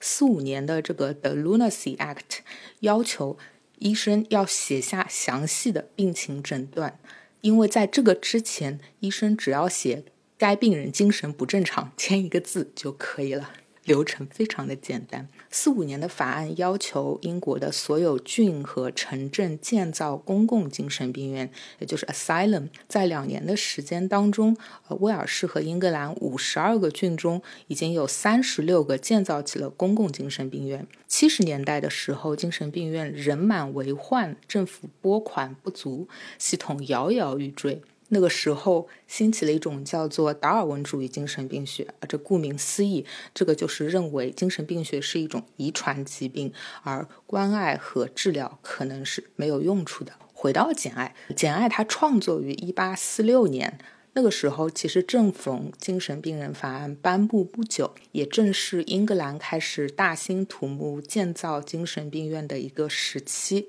而罗切斯特的第一段婚姻是在18世纪末啊，1793年左右缔结的。这其实也正是对于精神病人的治疗和管理最残酷，也是最没有法律规范的一个时期，是属于第一次精神病学革命发生的前夜。博莎被带到英格兰的时候，更多的还是这种叫 madhouse，他看管病人的方式是非常粗暴严厉。而且没有科学可循的，所以像罗切斯特这样把妻子关在家中，专门雇佣人来看管的行为，可以说体面、合理并且合法的。精神病人管理法案，它在不断的修订的过程中，它保护的其实更多的是把妻子送进去的这个人的权利，而不是被送进去的这个人的权利。在一八五七年之前，英国人他要离婚，叫 离婚难难于上青天。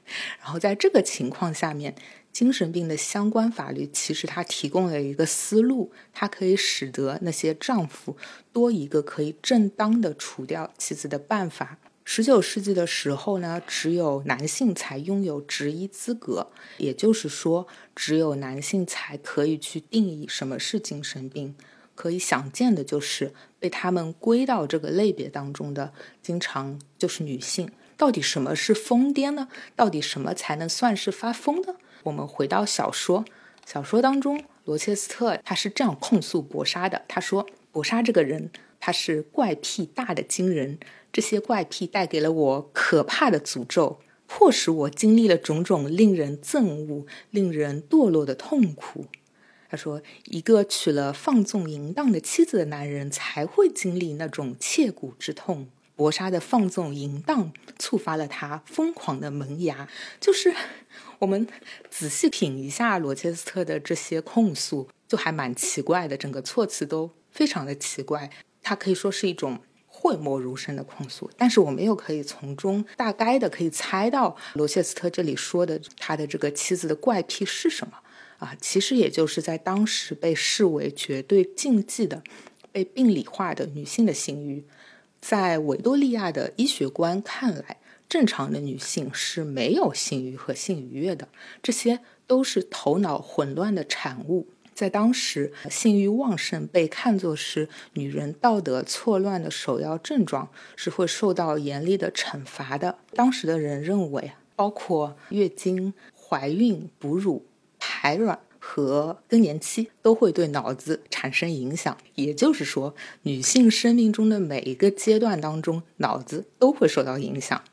有的医生甚至认为，经期是阻止女性滥交的机制。在男性医生这里，可以说精神失常和女性生理几乎就是一个概念。被诊断为不正常的女人，可能就是反抗的女人，希望掌握自己生活的女人，性欲旺盛的女人和性冷淡的女人。疯狂这个词啊，lunacy，它在拉丁文中的这个词干是 luna，也就是月亮的意思。月亮的盈亏会影响人的心智。我们也确实在小说中好几处发疯的情节当中，总是能够看到月亮盈盈的光穿透房间。比如说，十岁的简，他在发疯的时候，刺激他狂野想象力的就是那个状似月光的外面射进来的这个灯光。然后，在搏杀刺伤理查梅森的那个晚上，也是一个月圆之夜。但是呢，月亮同时在小说中也象征着一种母亲的女性的关怀和爱。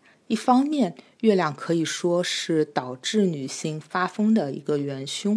但是另一方面，月亮它也象征着一种警告、一种警示。在简爱发现她结不了婚的那一天晚上，她看到的是月亮从来没有如此的破云而出。并且他看到的已经并非是那一轮明月，而是一个白色的人体在空中闪耀，似乎在心里向他倾诉说：“我的女儿，躲开诱惑吧。”然后简爱就回答他说：“母亲，我会躲开的。”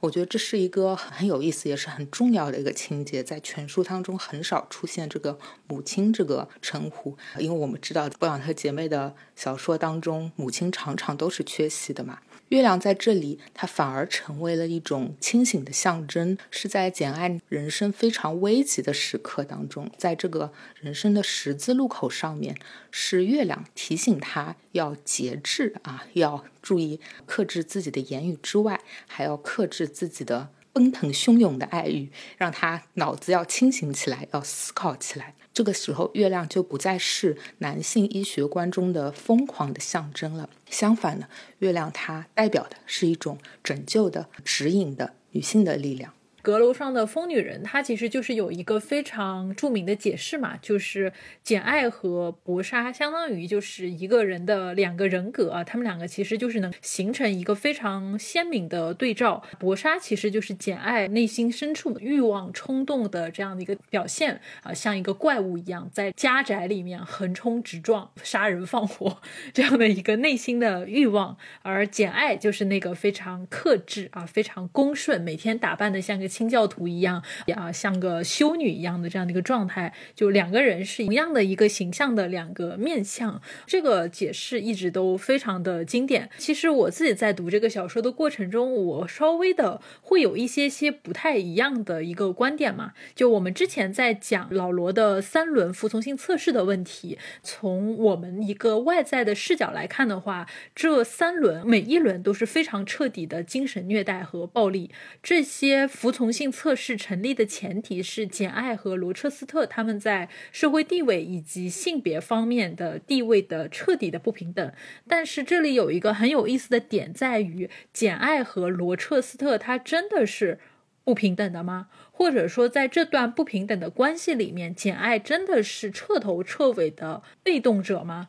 我们之前一直在讲他的这个故事有很多很 bug 的一个点，比如说。讲到英格拉姆小姐那些贵妇对于简爱的虐待和侮辱，她其实是非常的不符合常理的，简直像是为了虐待而虐待，为了羞辱而羞辱的这样的一个剧情。包括简爱她自己对于罗彻斯特的这种态度的一种暧昧和模糊，一方面她其实深刻的感受到罗彻斯特给予她的屈辱和虐待，她是有这样的一个精神上的明确的认知的，但是她又会非常。彻底的沉沦进罗彻斯特这样的一种反复无常、喜怒无常、非常暴烈的爱的方式里面去。它中间有非常多摇摆不定的地方，但是最核心的一个点就是在于简爱，它确实是整个叙事里面。最彻底的那个中心人物。包括小说里面有很多的证据显示，简爱她其实是有操纵罗彻斯特或者说反向控制罗罗彻斯特的能力的。他就一次又一次的在罗彻斯特的面前发表独立宣言啊，让老罗对他另眼相看。而且中间有一段非常诡异的情节，就是英格拉姆小姐他们在桑菲尔德庄园的时候，就这群有钱人开始对吧玩一场变装游戏啊，然后每个人都进行自己的角色扮演。在这个过程中，罗彻斯特他扮了一个吉普赛人，是一个搞占卜的老太太，去给现场的女士们算命，通过这种装神弄鬼的行为，变相的去刺探这些夫人小姐们的内心世界和他们的情感隐私。没有人识破罗彻斯特的伪装，只有简爱，她在试探的过程中发现了呃罗彻斯特的真面目，然后还非常生气的指出来说：“你真是太狡猾了，用伪装装自己的方式去欺骗女士们的心意。”那一刻，我们会发现简爱她其实完完全全是有能力看清楚罗彻斯特的本质的，她并不是一个完完全全的被动者，她是心甘情愿的把自己放在了一个被统治的位置去接受，或者说去遭受。罗彻斯特对他的虐待，所以我们会看到这个其实是简爱的故事里面非常矛盾的一个点。一方面，简爱是非常清醒的，他知道罗彻斯特是什么样的人，他一直会强调：“哎呀，罗彻斯特长得也没有那很好看，然后也不是那种英俊潇洒的类型。”然后又说他有这样的缺点那样的缺点，他非常的清楚罗彻斯特是一个充满瑕疵的男人，他也非常清楚的说：“我要坚持我的独立和自由。”但是另外一方面，简爱。又是沉沦的，就他沉浸在罗彻斯特作为一个狂野又暴虐的霸总带给他的情欲幻想里面。很多时候，罗彻斯特身上那种威猛、高大、黑暗又狂野的。霸总的气息基本上都是简爱他自己的幻想去给老罗叠上的那种 buff，一层一层的去把他想象成啊那个可以主宰我命运的男人，那个可以肆意的把我摁在地上摩擦和羞辱的男人。在这里，其实我们完全可以把罗彻斯特的所作所为理解为简爱性幻想的一个投射。包括我们之前说的这种什么三轮服从性测试什么的，其实都是简爱给自己设计的霸总 play，就完全是他在凭借着自己内心深处强大的幻想和欲望的能力，凭借着一己之力，把这个桑菲尔德庄园再一次变成了那个充满禁忌的欲望和囚禁的意象的红房子。罗彻斯特说白了就是简爱投射欲望的 NPC，但是这一次跟此前不一样，就是这个充满禁忌的。欲望和囚禁意象的红房子，它不再是啊，他小时候舅妈那个恐怖的闹鬼的房子，也不再是劳沃德学校那种幽闭的空间，它确实依然是囚禁的。但是在这种囚禁的过程中，简爱能够感受到剧烈的欢乐，就是他把这种囚禁他的痛苦的地方，把它转化成为自己。幻想中能够给他带来狂野的激情的这样的一个场域，这也是我们读《简爱》这个小说一个非常真实的感受。里面的人物除了简爱以外，大部分人的设计都非常的扁平，你很难把这些人物一个个拎出来仔细分析他们的行为逻辑和思想感情，因为他们全部都是简爱幻想世界里的工具人，他们存在的意义就是为了。简爱和老罗的虐恋 play 而服务的这一点，其实，在老罗的私生女阿黛拉和桑菲尔德庄园的女管家菲尔法克斯太太身上就特别的明显。阿黛拉在整个故事里就是一个喋喋不休的漂亮的洋娃娃，她的象征意义其实就是罗彻斯特年轻时代放荡不羁的情感生活的产物。因为阿黛拉就像她妈妈一样，是个浮夸又虚荣的。法国小女孩啊，不知道法国的读者读这本小说有什么样的感受？就这个小说里面充斥着一种对于法国人的嫌弃啊，就一直在讲阿黛拉身上的法国作风是如此的轻浮啊，是如此的上不得台面。后面阿黛拉被送进了英国学校里面，然后还说：“哎呀，这段时间。”我们的阿黛拉，她身上的那些法国毛病，终于被英国的教育给修正过来了。这是一个题外话。那么这个时候，阿黛拉其实就被设置成了一个像她的法国母亲一样，是个又浮夸又虚荣的。小洋娃娃啊，喜欢裙子，喜欢礼物，喜欢像他的妈妈一样唱歌跳舞啊，连唱的歌都是那种非常浪荡又轻浮的法国小调。但是你也不知道，就是阿黛拉这个洋娃娃什么样的内心世界，你只知道它存在的意义就是简爱进入桑菲尔德庄园，它需要一个理由。他需要有一个娃娃让他来当家庭教师，所以阿黛拉这个角色出现了，他在这里。而那个费尔法克斯太太其实也像是一个 Chat GPT 一样的存在，她是简爱进入桑菲尔德庄园的引路人，他会给简爱介绍庄园里的人，介绍老罗是一个什么样的人。但是，一旦简爱他去问菲尔法克斯太太一些非常非常具体的问题的时候，菲尔法克斯太太就会说一些车轱辘话了啊！你就问他，哎呀，罗彻斯特先生到底是一个怎么样的人啊？菲尔法克斯太太会说，嗯，他是桑菲尔德庄园的主人，是一个值得尊敬的绅士。然后说啊，那他到底是不是个好人呢？他的品德怎么样呢？菲尔法克斯太太说，嗯，像他这样身份地位的人肯定是个好人。听君一席话。如听一对对对，你就发现菲尔法克斯太太其实跟阿黛拉是一样的，从来没有真正给过简爱这个故事情节有任何推动的作用，他们就是 NPC，不断的在一些关键情节的时候提供一些关键情节的要素，他们不会推动剧情的发展，也不会推动秘密的展开，他们只是像 NPC 一样的处在简爱的身边。这也是为什么就是我们会觉得这个故事除了简爱，其他的人身上都充满了 bug。还有一位评论家罗伯特·赫尔曼说，夏洛蒂他会在形式上面追求理性和现实生活，但是他笔下的人物却不断的从那里逃逸出来，去讴歌感情和想象。我觉得这个也是说，他看上去简爱他这个人物是追求理性的，然后也是讲究实际的。他毕竟以前也做过海伦的同学，但是他很多的行为，他的很多的选择。好像又是完全不符合逻辑的，所以这就是发疯文学嘛。在这一系列的发疯的幻想里面，其实罗彻斯特当然是这场 play 里面最重要的一个环节，就是所有的想象的过程，所有的欲望的投射，其实都是在罗彻斯特身上。罗彻斯特的存在以及他的所作所为都是非常的暴虐和黑暗的。但是我们与此同时不得不承认，这种狂野的欲望。几乎全部都是为简爱自己的幻想量身打造的。对于在现实生活中过得极其压抑和平淡的简爱来说，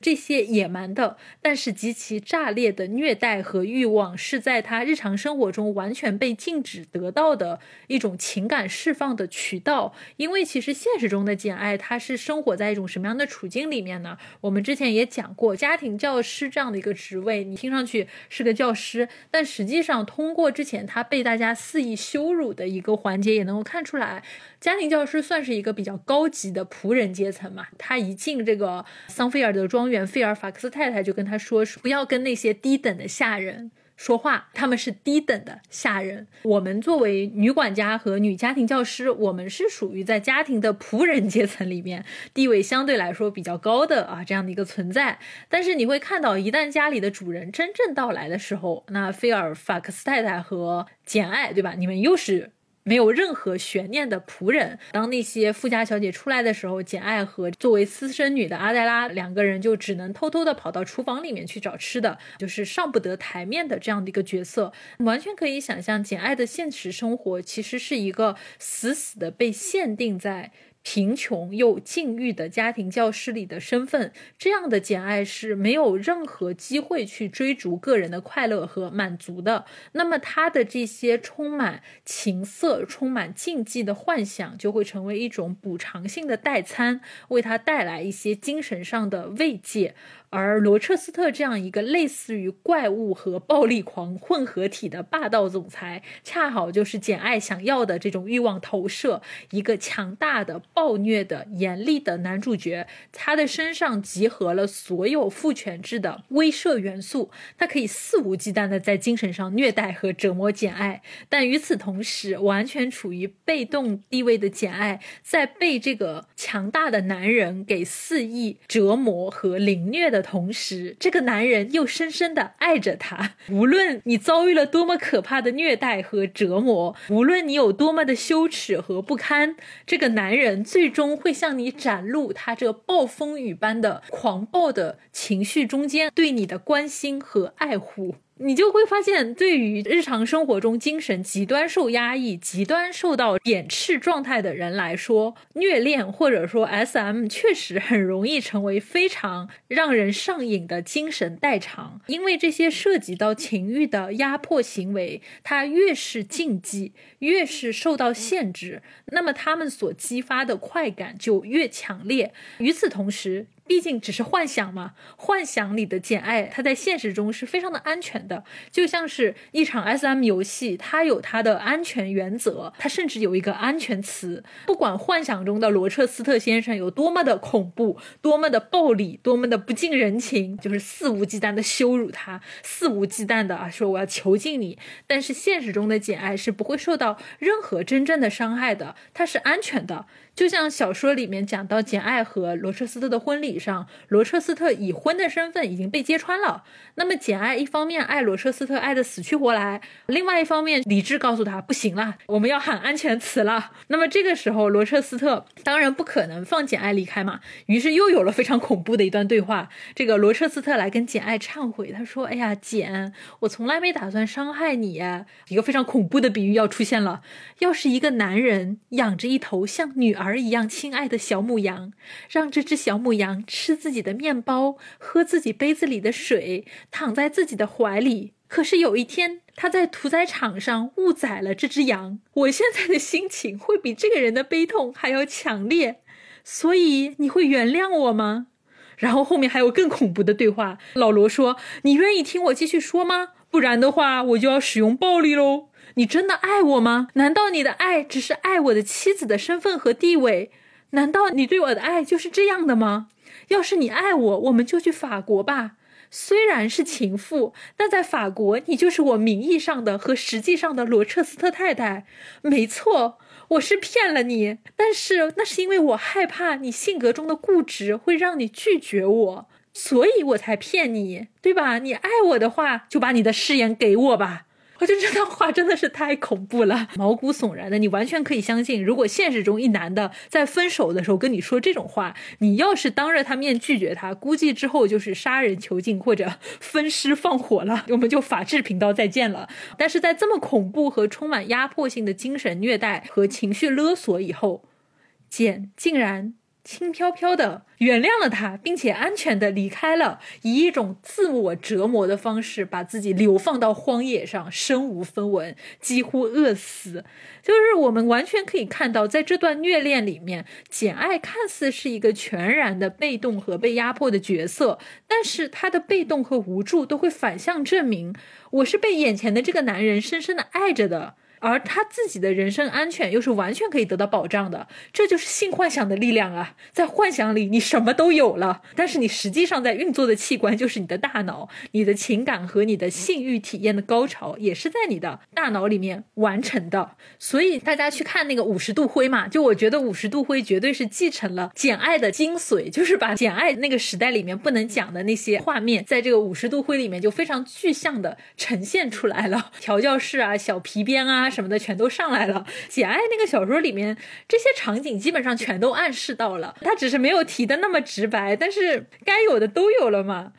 所以我觉得这是为什么《简爱》的故事它是玛丽苏霸总文学典型。就一方面，它有给到你非常充分的自我价值的满足。玛丽苏的女主角们总是柔弱无助，但他们会在霸总面前坚持：“我是自由的。”我是独特的，因为我是这么普通但又这么特别的女主角，所以我值得被爱。就我们会发现，玛丽苏文学里的这种独立和自主女性的人设，其实是一个非常虚幻的标签。它看似好像是我要做一个独立的人，我要做一个自由的人，但是这里的这个独立和自由是没有任何可信度的。它本质上就是一个虚幻的概念，因为你要用你所谓的独立和自由去吸引男主角的注意。当你被男主角所爱的时候，或者说当一个女人她被一个优秀的异性所爱的时候，你作为一个女性最大的存在价值就得到了彰显。我觉得这种价值概念的偷换是非常可怕的。那么另外一方面，就是这种浪漫化的想象，它其实又反向合理化了父权制对于女性的压迫，或者说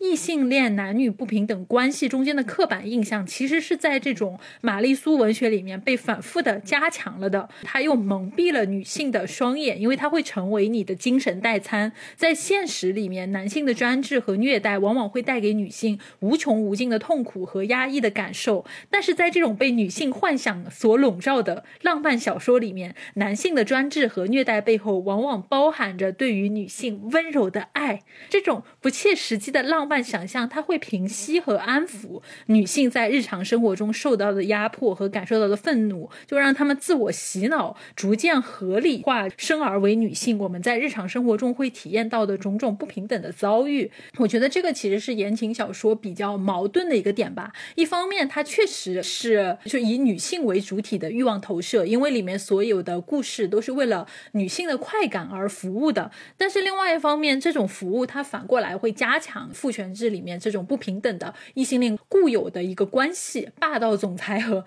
玛丽苏啊，就是人的脑子是可以像训狗一样被训练的。当我们越来越适应这种模式所展现出来的幻想的时候，你可能也会越来越去相信这种模式所体现出来的东西，它就真的会变成你对于这个世界的认知，反向洗脑。你以为你在通过言情小说实现你对欲望的投射，但是你没有意识到，与此同时，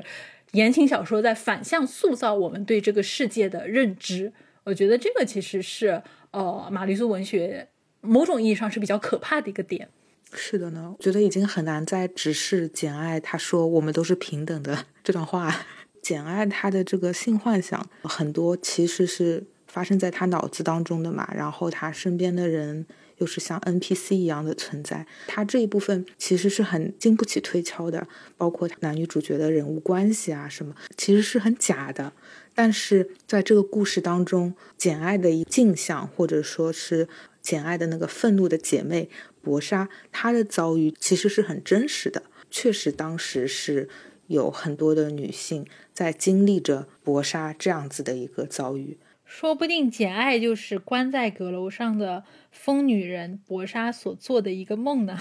简爱是假的，博莎是真的。在简爱出版的早期。关于搏杀的这一部分，其实是完全被评论家所忽视掉的。呃，唯一写到他的一句话，来自就乔治·亨利·刘易斯。他在一八四七年的时候，他在书评当中把疯老婆和有关他的一切都归为是一种情节句式的夸张，就是他们完全没有注意到这样的一个角色，觉得这样的一个角色只是一个大反派的象征。当时的评论家、当时的读者都没有去看见博莎这个角色背后的遭遇，直到到了二十世纪的时候，小说当中的殖民的问题、殖民的元素才得到了全新的一个审视。我我们知道的这本《阁楼上的疯女人》这本书是出版于一九七九年，他这本书提出博莎是简爱愤怒的分身，才把读者的目光开始吸引到博莎身上。后来也有更多的论文，他指出《简爱》中的反抗意识具有局限性，并且作者在小说当中挪用殖民意象的时候，其实是带有着比较明显的种族歧视色彩的。最近是有一篇就是网上的文章，它叫做《Reading Jane Eyre While Black》。就是作为黑人，我读《简爱》。他这篇文章讲述的就是一名当代的黑人女性读者在阅读这本被奉为西方经典的小说时候感受到的不适。然后我就想讲一下《简爱》这个小说当中，呃，从博莎这个切入口可以看到小说背景的对于英帝国殖民活动的一些涉猎。夏洛蒂·布朗特，他从小就是对于英国海外殖民活动是非常关心、非常了解的。在他所有的作品当中，都出现了关于殖民地的内容。在《简爱》当中，我们可以看到，在性别不平等、受到压迫之类的话题上面，简他尤其的喜欢。引用和殖民相关的词汇来描述女性的困境，比如说，他会把婚姻中的女性或者是情妇形容为是奴隶，形容为是后宫被圈养的嫔妃。在成年以后呢，他也会拿那种东方的君主，比如说是呃 Sultan 苏丹或者是艾米尔这样的头衔来形容这个强势的罗切斯特。每一处简爱待过的地方。都很像东方文化中的这个后宫，是由一个专制的暴君所控制的。即便这个暴君不在场，他也对于这个家宅有着牢牢的掌控权。但是，如果我们仔细想一下的话，小说中真正登场的其实是英帝国的殖民者以及受迫害的被殖民者，但小说还是坚持把就是人与人之间压迫的这件事情与那些深色肤色的东方人内部的奴役活动相关联啊。这可以说是从侧面加强了一种西方正统性，或者说是英国的正统性。因为但凡涉及到任何关于压迫的事情，那都是其他人的事情，那都是东方人的事情。所有的不好的压迫的行为，都是效仿东方的君主的行为。那么，西方奴隶主到底是什么呢？这个在小说中是一个不存在的一个人群。博莎她是一个出生于呃西印度群岛的种植园奴隶主的女儿。啊，她是这个克里奥人，她很可能不是一个百分百的英国白人，但是可以确定的就是她的这个家产是来自于殖民贸易的，来自于种植园的生产的。博沙他这个人物既是一个种族问题的压迫者，因为他的父亲就是这个种植园的园主嘛，但是呢，他又是一个被压迫者，因为罗切斯特。他经常拿他的肤色说事情，拿他作为外国人、作为混血儿的这个血统说事情。博沙他背负着非常复杂、残酷，但是又很确定的殖民的事实。他被藏在桑菲尔德阁楼一个看不见光的地方。对于英国体面的阶层来说，他们一边享受着财富给他们带来的这种富裕的生活，至于这些财富背后发生了什么，在那些遥远的热带的。呃，发生的这种血汗和压迫是不会被拿到台面上来讨论的。嗯，简爱他关注的对象并不是博莎这样被压迫的少数族裔，因为我在看的时候也觉得，简爱但凡写到博莎的时候，他的内心活动又停止了。我觉得很大的可能就是他心里其实没有什么想法，博莎只是被单纯的塑造为一个绝对的反派角色。他没有对他有什么情绪上的关注，也没有激起简爱内心的波澜。简爱也不关注博莎家乡的那些黑人的奴隶。小说甚至对于白人工人阶层也是不关心的。简爱她不关心，也不想与更低的仆人阶层为伍。她只关心一个人群，那就是 lower middle class，就是下层中产阶级。他经常会拿就是那种被压迫的黑人奴隶，或者是被囚禁的东方女人作为类比的工具，拿来形容这些下层白人中产阶级所感受到的阶级压迫和性别压迫。但是很诡异的就是，小说当中的压迫者，比如说他的约翰表哥、里德舅妈，包括英格拉姆，包括罗切斯特。他们都被写作是拥有深色皮肤的人。说的原话就是布兰奇·英格拉姆，他肤色黝黑，如君主般庄严。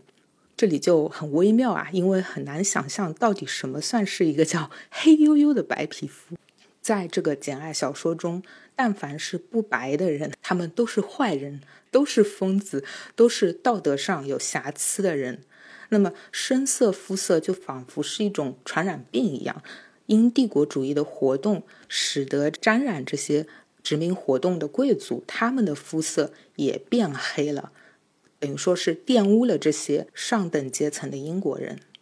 所以，我们看到深色肤色在小说中不再是独属于被压迫者的肤色，它还为压迫阶层所有。深色肤色俨然是小说里苍白的英国人世界里面的那个他者。要为所有和压迫相关的人和事负责。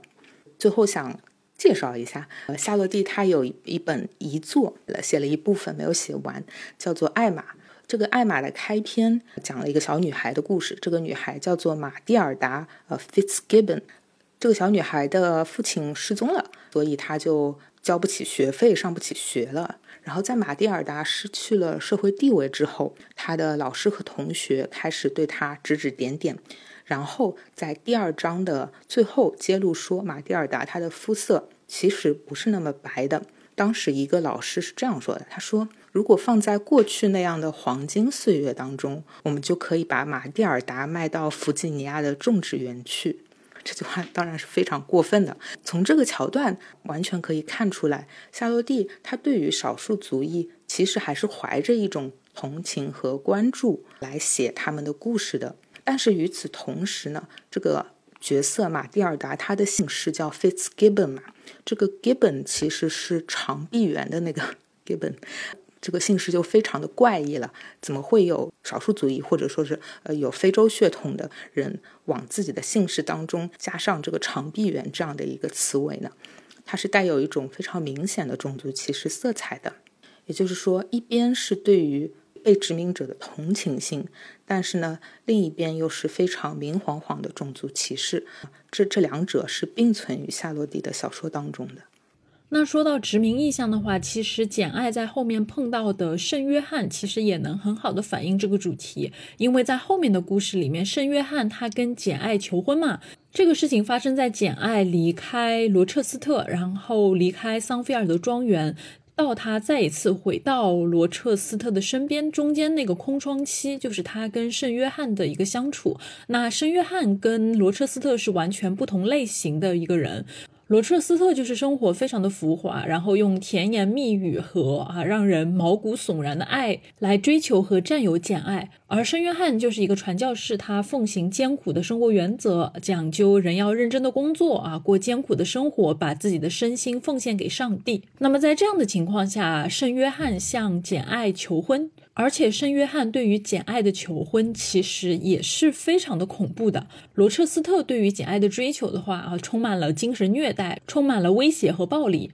那么圣约翰其实就是另外一种形式的压迫和统治，因为他明确的告诉简爱说：“我对你是没有一个男人对于一个女人的爱的。我之所以想要娶你，是因为上帝和大自然打算让你成为一个传教士的妻子。”因为你善良，因为你简朴，因为你崇高，所以你是为了工作而生的。你是为了跟我一起到印度去做传教士的妻子，成为我的女助手，不是为了我的欢乐，而是为了上帝的事业而工作的。那么，在简爱明确自己其实不喜欢圣约翰的一个情况下，圣约翰的求婚依然充满着传销一般的感染力。你就看圣约翰的那种充满压迫感的那些对话，他会不停的跟他说：“说简，你嫁给我，我们必须要结婚，没有其他办法，只要结婚了，我们之间的结合就会让你相信我们的婚姻是正确的。姐，你不要拒绝我，如果你拒绝我，那你拒绝的不是我，而是上帝。你通过嫁给我，你获得了上帝为你所开辟的。”崇高的事业，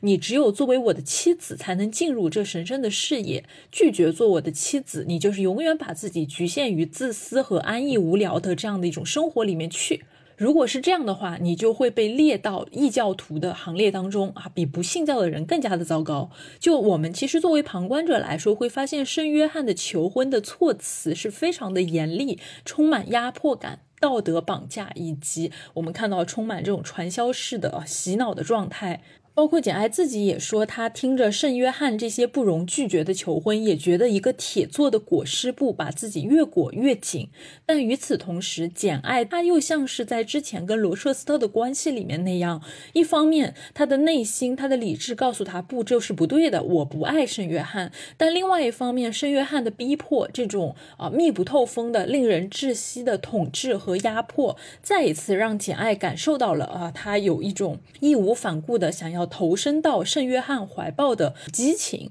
就我觉得圣约翰的这段求婚，虽然在整个故事情节里面不算是特别重要的一个内容，相比于罗彻斯特狂爱霸总的这样的一个形象，但是通过圣约翰和简爱之间的拉扯，我们会看到为什么简爱最后还是会如痴如狂的投入罗彻斯特的怀抱。因为能够满足简爱情欲幻想的这样的一个模式就是这个样子的。圣约翰这种充满压迫感的狂风暴雨式的威胁和统治，其实就是对于罗彻斯特的霸总模式的一种模拟。只是说他们所奉行的生活方式是稍微不太一样的，但根本的模式上其实是一致的。所以其实简爱在离开罗彻斯特之后，差一点就被圣约翰给打动了。只是说在他决定要接受。圣约翰求婚的时候，他突然听到了，冥冥之中听到了罗彻斯特对他的召唤，所以他义无反顾地抛弃了圣约翰，回到了罗彻斯特的身边。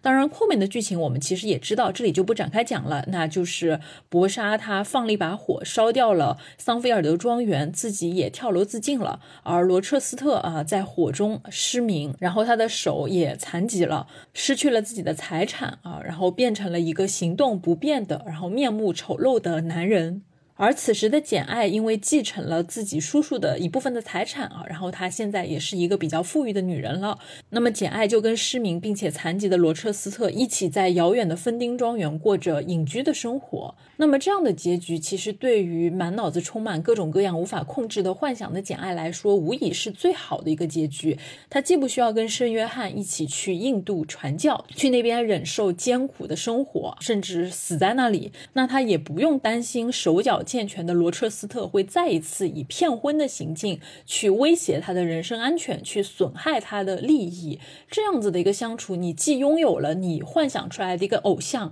与此同时，你在现实生活中依然是安全的。这样的结局，可能对于简爱来说，反而也是一个非常好的理想的状态吧。据说一些有追星经验的朋友，可能对于这样子的一个结局会有更加深刻的一个共情，所以也比较好奇，听到这里的听众啊是如何理解这个。故事的结局的，也可以稍微的来聊一聊。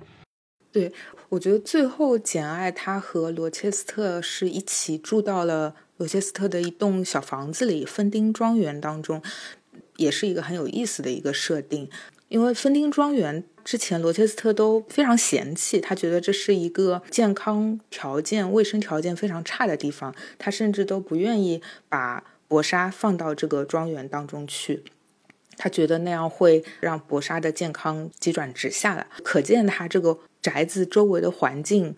是多么差。这个其实会让我想到小说开头的这个劳沃德学校，也是一个病菌滋生的一个环境嘛。这两者就像镜像一样，是高度相似的。那么，除了芬丁庄园和劳沃德学校，书中提到殖民地的时候，也必然是乌烟瘴气的。罗切斯特之前他提到牙买加的生活，就会说那个地方是热带地狱，空气如同硫磺蒸汽。而关着薄纱的这个桑菲尔德，对于罗切斯特而言是一个大瘟疫之屋。在夏洛蒂最后的一个小说叫《维莱特》当中，有一个角色卡罗琳·赫尔斯通，他是因为印度瘟疫的呼吸而倒下的，不是一般的瘟疫，还是印度的瘟疫。这些其实都是对于殖民地的一个污名化。与之形成鲜明对比的，则是书中所写的来自欧洲的甜美的海风。我们在前面说到，压迫在这本小说当中其实是等同于非白人的行为，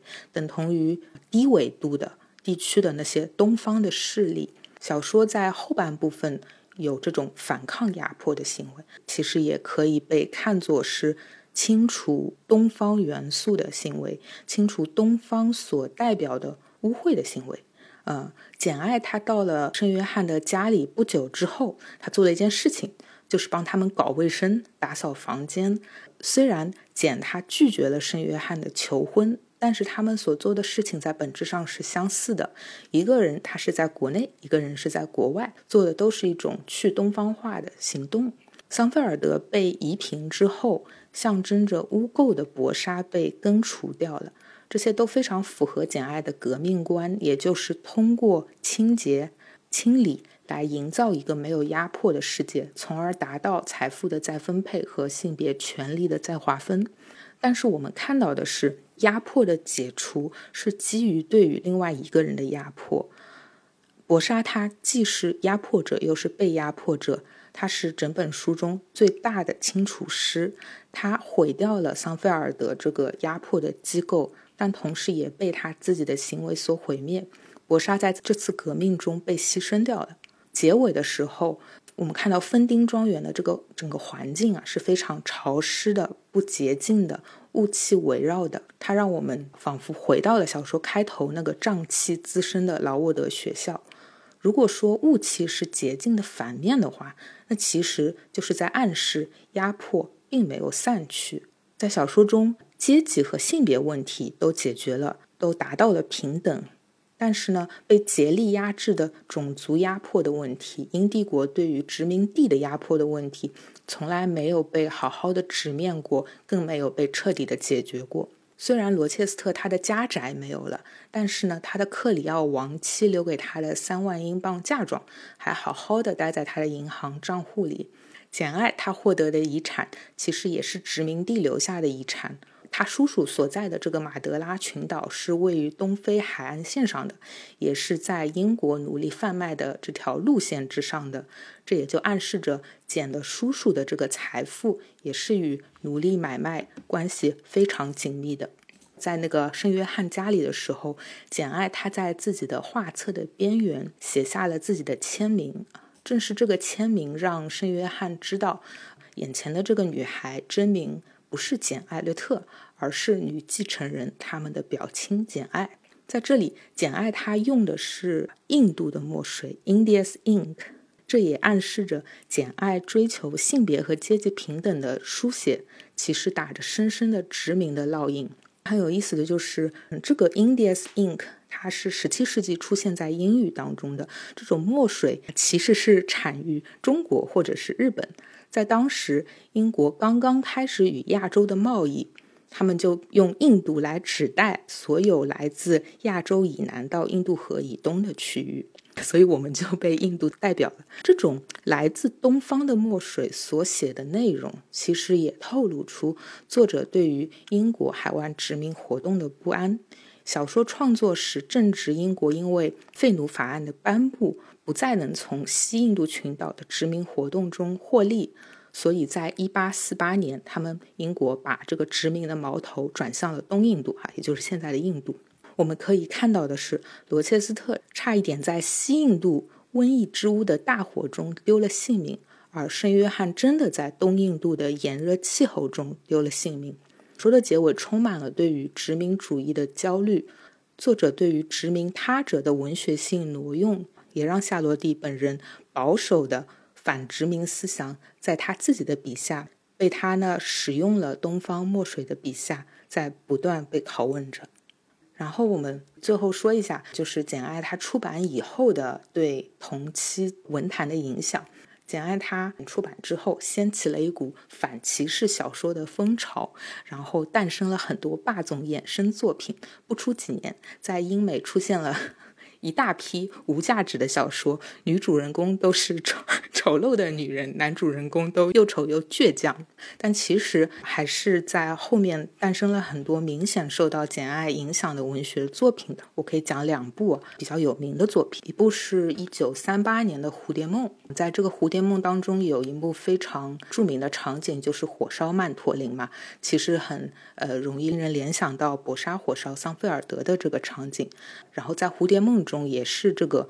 丈夫在叙述中说，他有一个无恶不赦的前妻啊，这个前妻怎么样装作自己道德高尚，其实呢是怀了别人家的孩子。这整个设定非常的向这个《简爱》致敬的。一九六六年出版的《早海无边》可以说是正统的《简爱》的同人文，或者说《简爱》的衍生作品中最最有名的一部。它是从阁楼上的疯女人啊，博莎 （Antoinette） 梅森她的视角来写的，写的是她的少女时期以及她嫁给罗切斯特前后发生的故事。这个作者很有意思，他本人就是出生于新印度群岛多米尼加共和国的。简里斯，他也是一个混血儿，母亲是当地的这个克里奥人，父亲呢则是威尔士的一个医生。这个小说非常的薄，我觉得他营造的这个氛围感什么都非常的好。这个小说就是把简爱的故事线往后挪了一下，让故事的背景正好贴合在了1833年到1838年这样一个奴隶解放法案生效的前后。当时就是欧洲白人和当地人的矛盾是非常的剧烈的，也就是在这个背景之下，罗切斯特在这里迎娶了安托万内特。那我们这期节目到这里差不多就结束了，非常感谢一秋再一次跟我们来分享非常经典的英国文学作品。那也期待啊，我们下一次再跟一秋聊一些其他什么样的作品呢？啊。中学读物对什么中学读 物对吧？然后我们每次读个中学读物都要说一句啊，这玩意儿能给中学生读吗？最后每次都是这样的结论。我们下一次会把《魔爪伸向哪一本呢？那么我们这期节目到这里就结束啦，那我们下期节目再见，拜拜，拜拜。